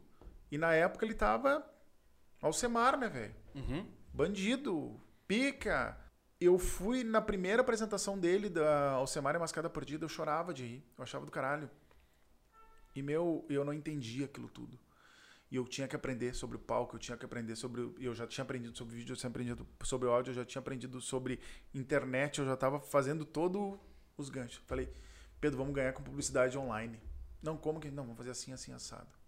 Não, então vamos criar isso. Meu, teve uma época que a gente tava faturando, meu, muita grana só, fazendo post de segunda a sexta para empresas diferentes. Cara, teve uma época que numa semana a gente fez post segunda para Invictus, Uhum. terça para Land Rover, quarta para Jaguar, quinta para roleta russa e sexta para alguma. Ah, e sexta para Pravei, Pravei arma, a- armas, que era Pravei de arma de pressão, airsoft, o caralho, quatro eles mandavam as armas pra gente. A gente criava conteúdo, cara. E ganhava dinheiro com post. Fazia vídeo pra roleta russa, aqueles vídeos Triple IPA, fui eu que dirigi e fiz junto com o Cajal lá na- em, em Camboriú. O, sabe o Cajal? Fiz com o Cajal lá aquele Triple IPA, fui eu que dirigi, fui eu que roteirizei. O do Dia dos Pais, com o pai dele, eu fiz com o Rabbit. Fui eu que roteirizei e dirigi. O Rabbit, pra mim, é um dos melhores movie makers que tem hoje em dia. Nem dá pra chamar ele de movie maker, ele tá acima disso. Vocês já ouviram um termo que ele é um glitch da Matrix. Ele é fudido. Ele é absurdo. Hoje eu tava vendo uns vídeos dele. E aí ele falou: Meu, tu que escreveu isso daqui? Eu sim. Ele tinha me cobrado X. Quem é que vai dirigir? Eu. Quem é que escreveu? Tem roteiro? Tem. Quem é que escreveu? Eu. Quem é que... Eu. te faz por meio X. Só pra gente fazer. Fechou, vambora. Fiz o vídeo do da roleta russa da lançamento da latinha, que é um vídeo muito louco com trilha sonora do Greta Van Fleet, que é da de uns Jeeps. Cara, comecei a dirigir e roteirizar os vídeos com o Pedro. E eu comecei a amar isso dali, o conteúdo digital e fazer e relacionar. Eu era empresário dele, dirigia os vídeos e fazia todo o conteúdo. Cara, foi a época que eu menos trabalhei, eu e ele. A gente podia fazer churrasco segunda, meio-dia, fazia um conteúdo, rodava. Sim, porque o próprio churrasco já era também o conteúdo. Já era conteúdo. Cara, a gente se divertia pra caralho. Eu e o Pedro, meu, a gente. Cara, beijo pra ti, Pedro. Agora a gente tem menos contato, mas, velho, o que eu aprendi com esse louco de, de ser artista, de lidar com artista, de dirigir as pessoas, eu aprendi com o Daniel, mas tipo, mas de, de, de, de ter essa coisa de projeção, de falar com a câmera, de tu entender o lado do artista, é absurdo, cara. Conheci a Carol em 2014. Carol, o que, que a Carol faz? Gente, Carol é embriologista. Carol tem um ramo, um nicho de mercado totalmente diferente do meu. E a Carol começou a me ensinar um outro lado de uma pessoa introspectiva, que não gosta de se relacionar muito com as pessoas, que trabalham no laboratório. E, tipo, eu fui entendendo que, cara, tu não precisa estar em todo lugar todo tempo. Tu não precisa estar em tudo que é churrasco, tu não precisa estar em tudo que é, que é festa. E eu era muito esse cara que queria viver tudo ao mesmo tempo. Eu era muito Guilherme. Uhum. E aí, cara, resumo, em 2014, estamos junto até hoje. Estamos na. Fazendo vídeo com com Pedro. Uhum. E tô na, na Autoridade Fitness também. Dá um rebuliço do caralho. Tô ganhando dinheiro na Autoridade Fitness. Tô ganhando dinheiro com o Pedro. Tá todo mundo bem. Dá uma merda na Atlântida. O Pedro sai da RBS. E aí a gente fala, meu. E o Pedro, e aí vamos? E eu falei, caralho, mano. Pô, o cara saiu da RBS, velho. Vou ter que eu sair daqui também. Saímos, abrimos uma mascada soluções. Alugamos uma sala no, no Barra e vamos fazer conteúdo para internet para as marcas. Vamos fazer conteúdo, vamos fazer conteúdo, vamos fazer conteúdo. Deu certo durante um tempo, mas cara, foi meio assim perdendo tesão, o Pedro foi perdendo tesão, eu também foi foi dando mais barrada em algumas Vai coisas. se tornando cansativo também, né? Vai se tornando cansativo, tu tem que ser criativo o tempo todo. Tu tem que criar uma rotina. E a criatividade, cara, depois de um certo tempo, tu, tu, tu entende que a criatividade também precisa de uma rotina, mas é uma rotina diferente da rotina que tu levava. Vazou o áudio do Arthur. O Pedro me ligou sete horas da manhã, que não era comum. Falou que vazou o áudio do Arthur. Entrou em contato com o Arthur. Falou com o Arthur, fizemos uns churrascos, alguma coisa. Um belo dia fizemos uma reunião. Vamos fazer o Caixa Preta. Eu falei, e isso que eu já tinha várias ideias com o Pedro de, de lançar um podcast sozinho, fazer um podcast bananeira, que era de um, dos amigos que a gente tinha em comum, que a gente fez uma confraria, que é os caras da Vera Louca, os donos da. O, o Fabrício Beck, o Diego, o gaiteiro muito louco. Um churrasquinho, um churrasquinho deve ser uma coisa light, né? Mas era uma loucura, Vinhas. E aí a gente criava conteúdo, a gente ia fazer um podcast dessa galera, não rolou. Aí, meu, vai rolar. O nome do Caixa Preta era pra ser Trincheira Cast. E aí não foi, que era a ideia do Arthur. Aí acho que o Pedro falou Caixa Preta. E aí quando rolou pra ser Caixa Preta, eu falei, então olha só. Agora deixa. Tudo isso. Cara, eu entendo de áudio, entendo de vídeo, eu tenho os contatos de foto. Vamos fazer uma sessão de fotos. Vamos criar os cards, eu tenho os designer. Peguei o. Esqueci o nome do cara, meu, lá da Autoridade Fitness, o Nilo. Faz um design pra mim. Vamos criar esse logo, essa parada. Criamos o logo. Lance... Meu, vamos lançar. Criamos um Instagram. Cara, no dia que a gente divulgou, 50 mil seguidores. Me lembro, cara, como se galera fosse tava hoje. sedenta pelos dois, né? Tinha não tava mais na rádio. Não, tava mais na rádio. De noite, velho. A gente se falando assim no grupo, é, a gente vai ter que fazer mesmo. Agora tem 50 mil seguidores. Dezembro de 2018. Ou 19, não me lembro. Lançamos numa sexta-feira o Caixa Preta. Primeiro final de semana lançamos na sexta, no domingo, top 2 do Spotify. 100 mil plays. E eu falava pra todo mundo, é 100 mil plays. É 100 mil plays, é 100 mil plays. Bateu 100 mil plays no terceiro dia. Começamos a gravar na Rádio Ativa, Uhum. lá da Karina Donida, que era minha amiga. Fez um preço camaradíssimo. E aí o Gabriel agora vai me entender. Vou falar pra essa câmera que ele tá trocando o cartão daquela lá. o Gabriel vai me entender. Cara, é pouquíssimo tempo de tecnologia que faz toda a diferença. Tu fazer um, um podcast que era um podcast mesmo, que era só áudio, era uma coisa. Meu, fazer um podcast de vídeo de uma hora, fazer um render de uma hora. E eram umas coisas que, meu, às vezes demorava três horas um render de, uma, de um comercial de 30 segundos, cara. Como é que a gente vai fazer um render de, um, de uma porra de uma hora? Só. Só áudio. Cara, estouramos o áudio, eu sempre querendo fazer vídeo. Aí depois, meu, vamos fazer umas lives. Rolou. Patrocinador entrando. Isso eu só tava com o Pedro na época, né? Sendo empresário do Pedro. Tudo bem, andando, ganhando bem, obrigado. Cara, terceiro mês de caixa preta, pandemia. Não tem mais estúdio, tem que gravar à distância. Como é que a gente vai gravar à distância? Não posso ver, não posso ajudar, tem que ser um de cada um. Meu, olha só. Vai ficar. Isso foi treta. Como é que a gente vai gravar? A gente vai pegar cada um no seu telefone, vai pegar, vai ligar o iRing, iRing, iRing, o microfone do iPhone no gravador do iPhone, grava e cinco áudio pelo um telefone normal. Faz assim, Arthur grava no teu computador pelo teu, com o teu microfone, o Pedro grava com o iRing, iRing no, no iPhone e o Pedro vai comprar um celular de cartão só para falar. E a gente sincroniza. Depois o Pedro manda a faixa do dele pro Arthur, cinca, bota a trilha, fechou. Som perfeito. E aí? Funciona pra caralho. Nada como ser brasileiro, né? Funciona pra caralho. O Pedro começou a gravar de formigueiro. Não teve mais distância. Queria voltar pro estúdio? Nunca mais. Nunca mais. Nunca mais. Começamos a fazer as lives no Instagram troço dando certo, tendo contato com marca, entendendo como funciona podcast, entendendo como funcionava vídeo, tentando ter estrutura. O Arthur pega e loca uma, uma sala no bairrista. Conheço o Júnior. O bairrista, o bairrista onde que era? É aqui na Auxiliadora. Conheci o Júnior, que é o irmão. Não teve uma época que foi na casa do Arthur? Não, a gente gravava umas lives lá. Ou no Arthur ou na casa do Pedro. Uhum. Conheci o, o irmão do, do E001, o Júnior. Me ensinou de VMix. Não entendia nada de VMix. Cara, isso foi esse ano. Fala então, me conta pra mim. Eu que não sei o que é VMix. VMix é um programa de transmissão.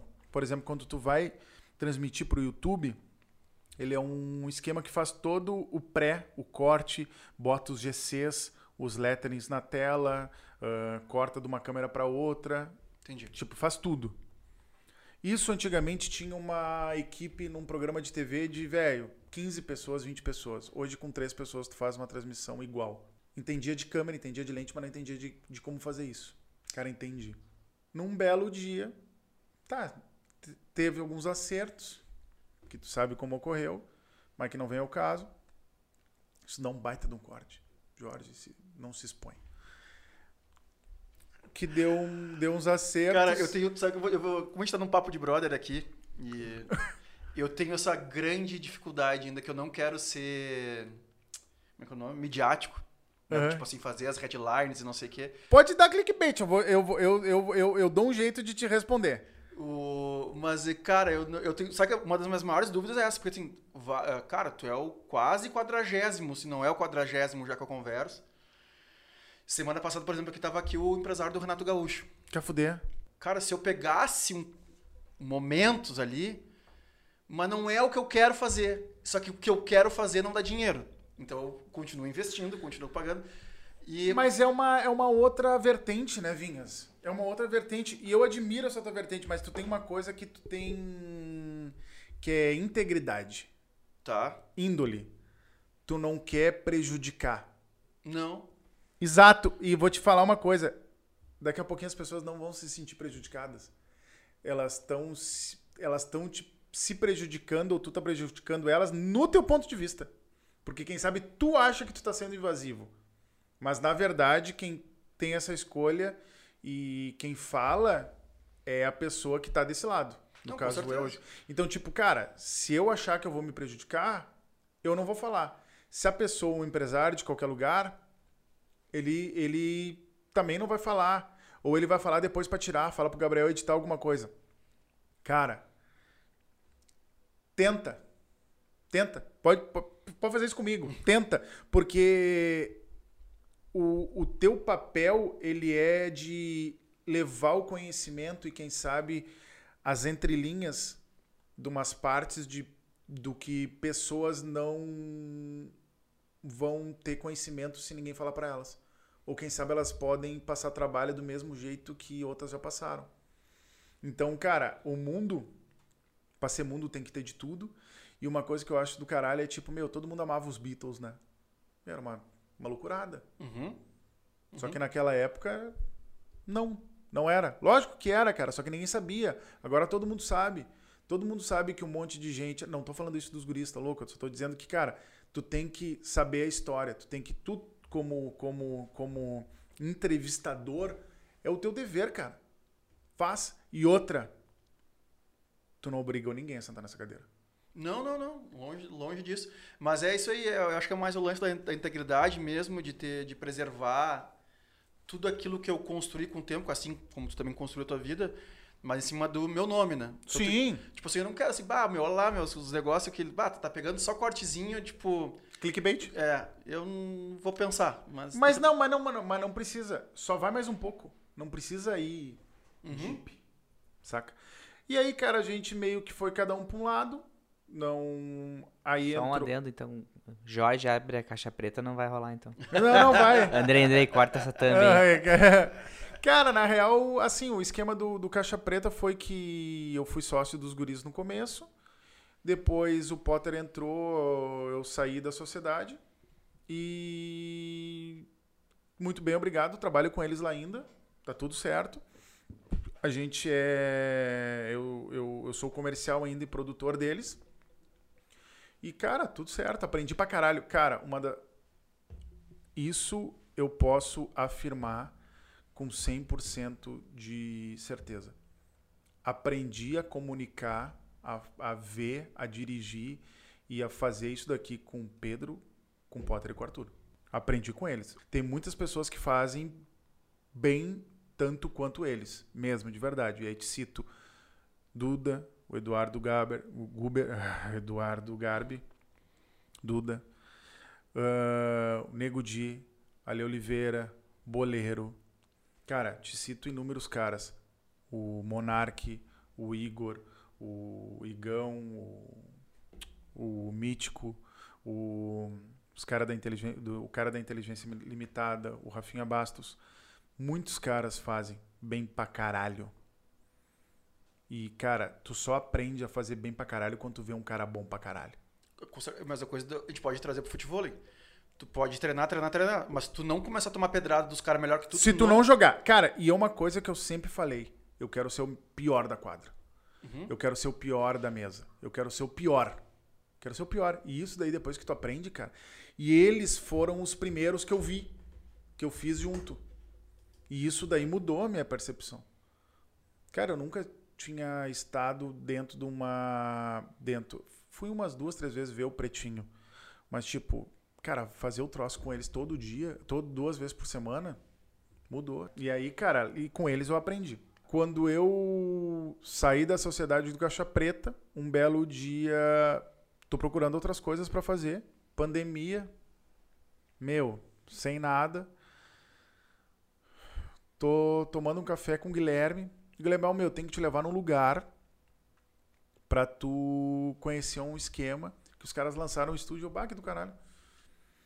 Mas com preconceito, filha da puta, falei, "Ah, esses caras lançando estúdio. Fomos almoçar no ovo lá no Maroso. Uhum. Já teve aqui. Já teve aqui. Meu, vamos lá. Então, onde é que é? Ah, meu, lá na Sertório. Eu, tá, vamos lá ver. Cheguei lá, uma assistência de celular, uma casa, assim. Entrei num corredor, abri uma porta roxa. De dentro da porta roxa, quem tá saindo? Vinhas. Com outro É verdade, cara trifaceiro. Cumprimentei ele e o Guilherme. Mas quem era o amigo do Guilherme? O Vitão. Victor, Victor Abs. E aí eu cheguei lá, uma reunião para mostrar o estúdio. Era o Vitor, o Cristiano e o Rodolfo. Que eram os dois caras da ProVídeo, o Rodolfo e o Cristiano, e o Vitor, que teve a ideia maluca de abrir um estúdio. Olhei no estúdio, que era uma mesa, duas câmeras, um nicho, uns nichos atrás, uma sala a fuder. E eu falei, cara, isso daqui pode dar bom, hein? E eu falei, cara, tem um lugar assim, se aquilo é o meu, quero fazer um podcast. Assim, assado. Eu falei, bora. E aí, velho, falei com o Vitor, falei com o Rodolfo, falei com o Cris, a gente tá se namorando. Comecei lá uns dias. Fui para São Paulo, fiz umas paradas lá com o Verdun e com o Ataliba, que é o sócio dele lá na, na Parrija. Fui lá só gerar conteúdo, cara, pro esquema do Verdun. Aí o Verdun gravou com Fogaça, Rafinha Bastos e Marcos Luque, Marco Luque. Troquei uma ideia com eles. Falei do Caixa Preta, falei que tava fazendo uns podcasts aqui, pá. Saí daqui para ir para São Paulo. Desci em São Paulo, meu. Calhamaço de coisa no meu, no meu WhatsApp. Nego no Big Brother. Deu tudo aquilo, saiu do Big Brother. 97% de rejeição, 98%. Mandei uma mensagem para ele no direct assim, meu, nem vai me responder. Me respondeu. Não, vamos tomar um. Vem aqui, na, chega na casa dos guris, vamos trocar uma ideia. Isso já tô conversando com o pessoal da ProHub, isso aquilo. Aí o Nego me fala a história, a ideia, me dá a ideia do Fora de Área. Ô meu, tem essa ideia aqui desse podcast. Eu falei, eu tenho lugar para ti. E aí ele falou, sério? Eu, sério. Não, já tem até o logo. Eu, fechou, é nosso. Já fiz o caixa preta. Uma outra coisa que eu aprendi. Não adianta tu ter dinheiro, não adianta tu saber fazer, não adianta tu, tu ter tudo se tu não tem oportunidade para fazer. Se tu não tem oportunidade ou se tu não cria essa oportunidade, a tua vontade, o teu conhecimento, o teu dinheiro não serve de nada, velho. Os guris da ProHub me deram oportunidade. Abriram a casa, acreditaram. Vinhas, eu sou. Acho que tu viu isso, cara. Eu sou um dos caras mais chatos que existe para ficar aí atrás. Eu sou um dos caras mais chatos para coordenar. Ou é do meu jeito ou tá errado. Tem dois jeitos de fazer: o meu e o errado. E aí eu fico doente, cara. E, meu, brigas e brigas e brigas e brigas e brigas. Hoje até a gente tava brigando, ontem a gente brigou. Então vai dar certo. Estão brigando, vai dar certo. Cara, brigando e velho.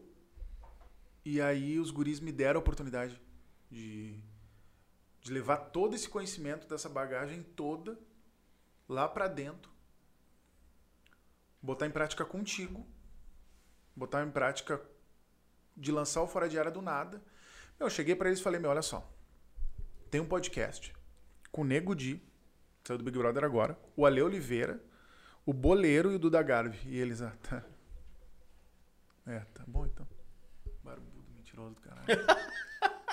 Sério que eles Tu pensaram. vem da? Zona Sul que eu sei, rapaz. Porra, meu. Barbudo contador de história, né?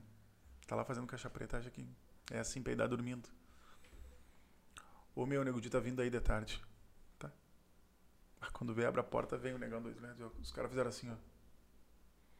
Meu, juro por Deus do céu. A primeira reunião, eu, o Nego Di e os três sentados, eu olhava pra eles eles estavam assim, ó.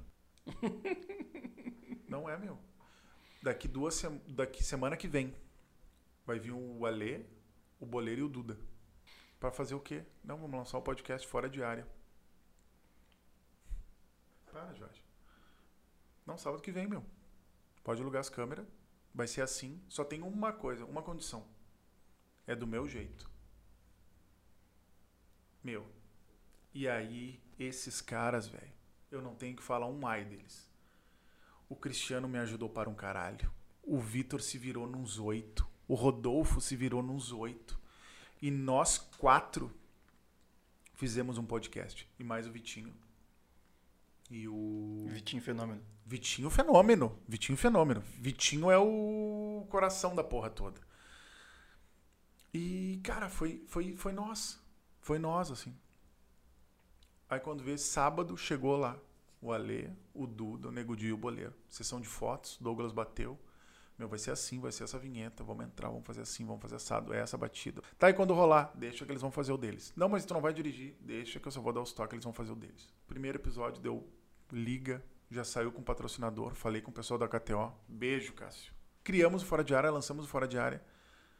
Um projeto lindo, cara, um projeto foda, um projeto engraçado, um projeto que tu dá risada. Depois disso, o Duda falou: Meu, eu quero fazer um podcast, tudo em off. Com quem? O meu, quinta-feira que vem vai vir o Duda, o Tomer, que é o louco lá da Rússia, o Douglas, aí o Vitor, o Douglas, que Douglas? Douglas, o maestro. Ah, tá. E o Luiz Mário, que já tinha ido lá. Lançamos o Tudo em Off. Depois veio Rita, o Júlio Rita lançou na lata em Ubuntu com o pessoal da com o Fernando Ilau, que é o cara da COD. Depois lançamos o Perlage na Laje.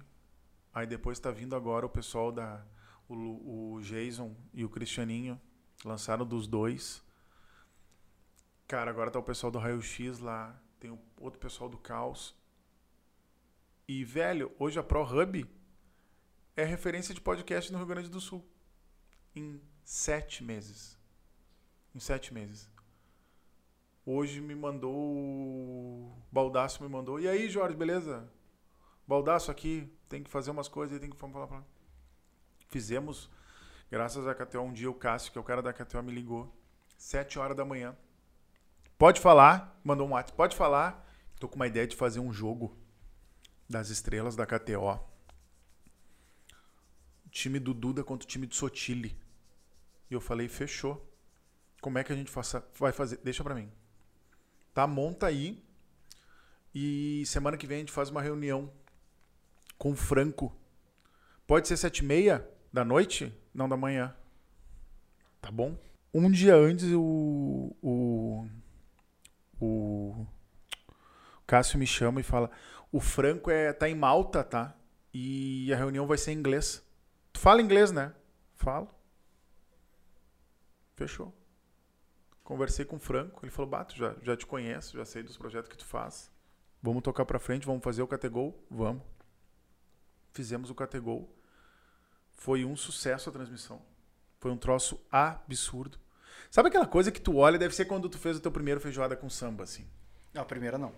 Não, a primeira não? Depois de uns cinco anos é que dá esse baque, assim. Mas assim, a primeira. Porque era, a feijoada ela nasceu uh, para ser uma coisa para amigos. Ela foi um. Ela foi um.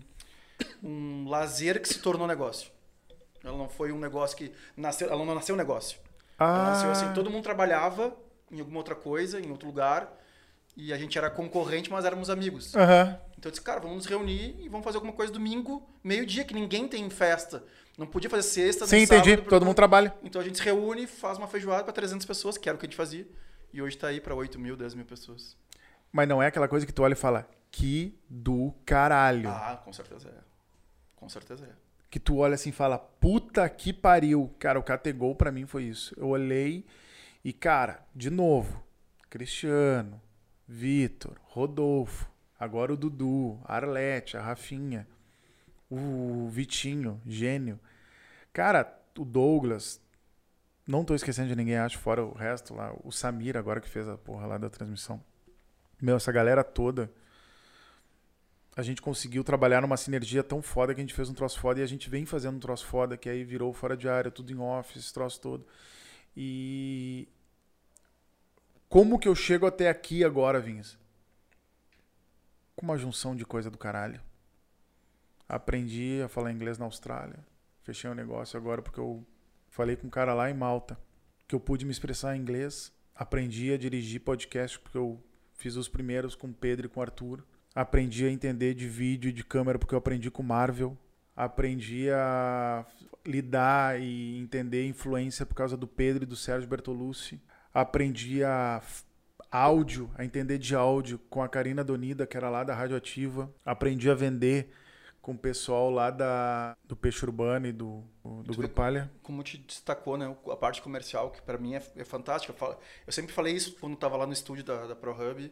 Que disse, cara, eu, eu faço qualquer coisa, só não sei vender. E deixa eu te falar, agora eu me esqueci disso. Quando eu voltei da Austrália, não tinha dinheiro e tava com. E tinha falido a. a não falido ainda tem, mas eu não, não, não participei da, Bit, da Bitcom, que é a empresa de automação comercial do meu ex-padrasto. Eu tava sem nada e um amigo meu da época de faculdade, o Leonardo Lefa, me chamou para vender rastreamento veicular com ele. E ele falou: Cara, tu é comercial, tu tem que vender comigo. E a gente vendia. E ele me ensinou, assim, ele me botou, foi o primeiro cara que me botou para vender. E lá eu vendi. E só abri uma aspas, cara. Uma pessoa. Que, cara, eu tenho certeza que isso acontece contigo também. A gente tem um trabalho foda. A gente lida com, com dias bons e dias ruins. A gente lida com um monte de pessoa. A gente tem um monte. É um canavial de rola todo dia. E quando a gente chega em casa, tá a mulher do cara lá esperando o cara.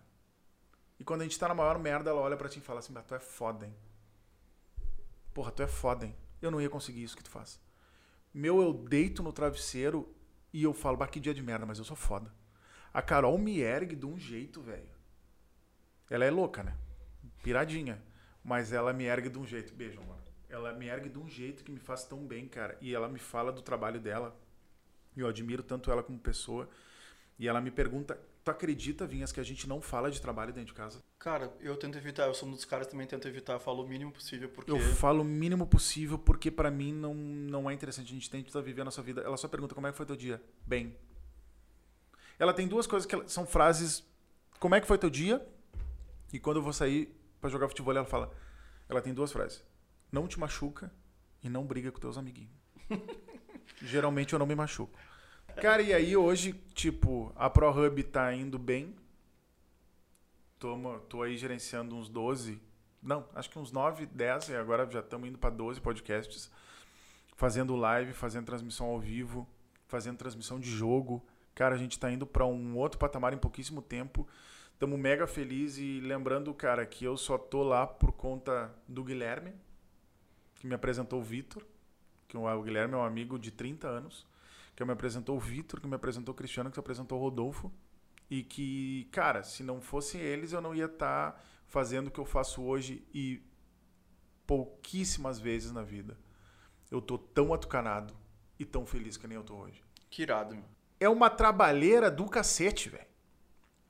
E quem não tá aí do, da onde o Gabriel tá, não sabe o trabalho que é. Porque isso daqui, meu, é. Eu e tu estamos fazendo mais fácil. Uhum. Agora, eu sei que depois tu vai ter que cortar e o caralho é quatro. Mas o trabalheira que isso daqui dá, e depois vai pra. Qual é o nome da tua esposa? Anne. Anne, beijo, Anne. Porra, teu trabalho é puta importante pra isso daqui. Clipou agora, tu vai me xingar. Mas, cara, é puta importante. Cara, ver dois loucos falando um, três horas é ridículo. E tu não tem, tipo, não tem escolha. Tu vai ter que ver, tu vai ter que escutar. Tu vai ter que cortar, tu vai ter que reclamar que ele tirou o cartão, que ele podia ter pego, que, que a luz podia ter sido de outra forma, que a porra do troço dois de piscou, boné, veio os bom. dois de boné. Cara, tudo isso. Pelo menos te ajudei, vim de preto, viu? Cara, é... E não sabe a dificuldade que é fazer um podcast, velho. O Vinhas já falou 500 vezes, ele fazia com um microfone, depois fez com dois, batia com a aliança, fazia um barulhão do caralho. E tudo isso pra quê? Pra levar conteúdo pra você, seus pau no cu, seus merda. Então, assim, a primeira coisa, deixa o teu like, comenta aqui as sugestões, porque, cara, a gente tá fazendo esse conteúdo de graça pra vocês. Então, no mínimo, segue o Vinhas no Instagram, me segue Jorge Barba, Jorge Barba Caetano, segue lá pro Hub, Estúdio Pro Hub, segue o Vitor que tá lá, vai ter post com o Vitor, vai ter post com o Rodolfo, vai ter post com o Cristiano. Eles vão estar marcados nas fotos, então tu vai ver. E principalmente, cara, incentiva e compartilha esse conteúdo com teus amigos. Manda que eu tenho aqui uma flechinha que ela tá assim, ó, de compartilhar. Tu clica ali, é mágico. Tu manda esse link por WhatsApp, Instagram, onde for pro pessoal consumir, porque cara, quem sabe esse vídeo não fez diferença para ti, mas vai fazer diferença para um cara que quer entrar para esse mundo, que quer entender como vai fazer, que quer E ser tem empreendedor vários, tem muita gente ainda. que, te- que quer fazer e principalmente dá uma olhada nos conteúdos passados. Cara, Mas tem muito muito, papo muito papo bom aqui, muita gente boa que fala muita coisa.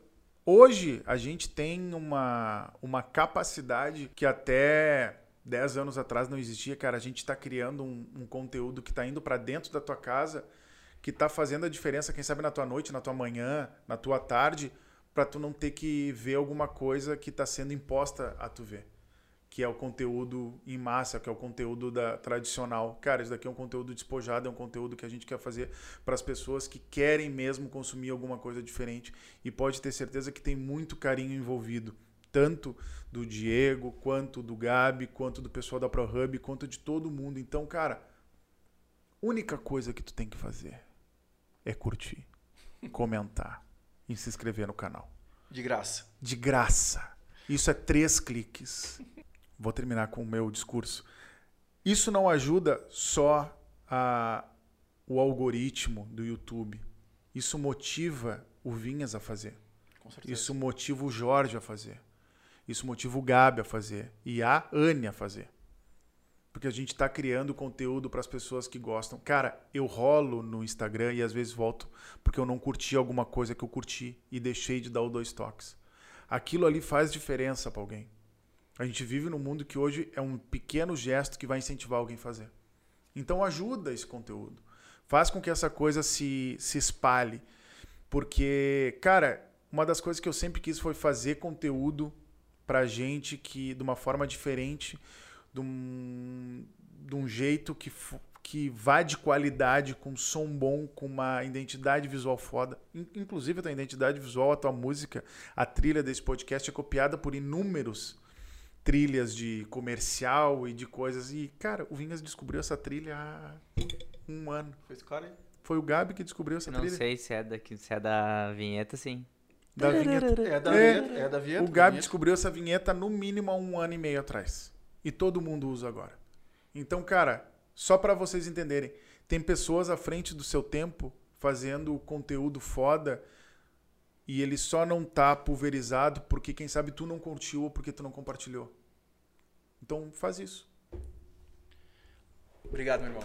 Tamo junto, Que brother. história. Parabéns, meu. Pô, obrigado, Parabéns. cara. Desculpa não ter Parabéns. sido, desculpa quem sabe o desconexo, mas Não, tentei não, dar o melhor. Bem capaz, mas é bem capaz. Gente, muito, muito obrigado por mais esse episódio. E semana que vem estamos de volta. Beijo do gordo.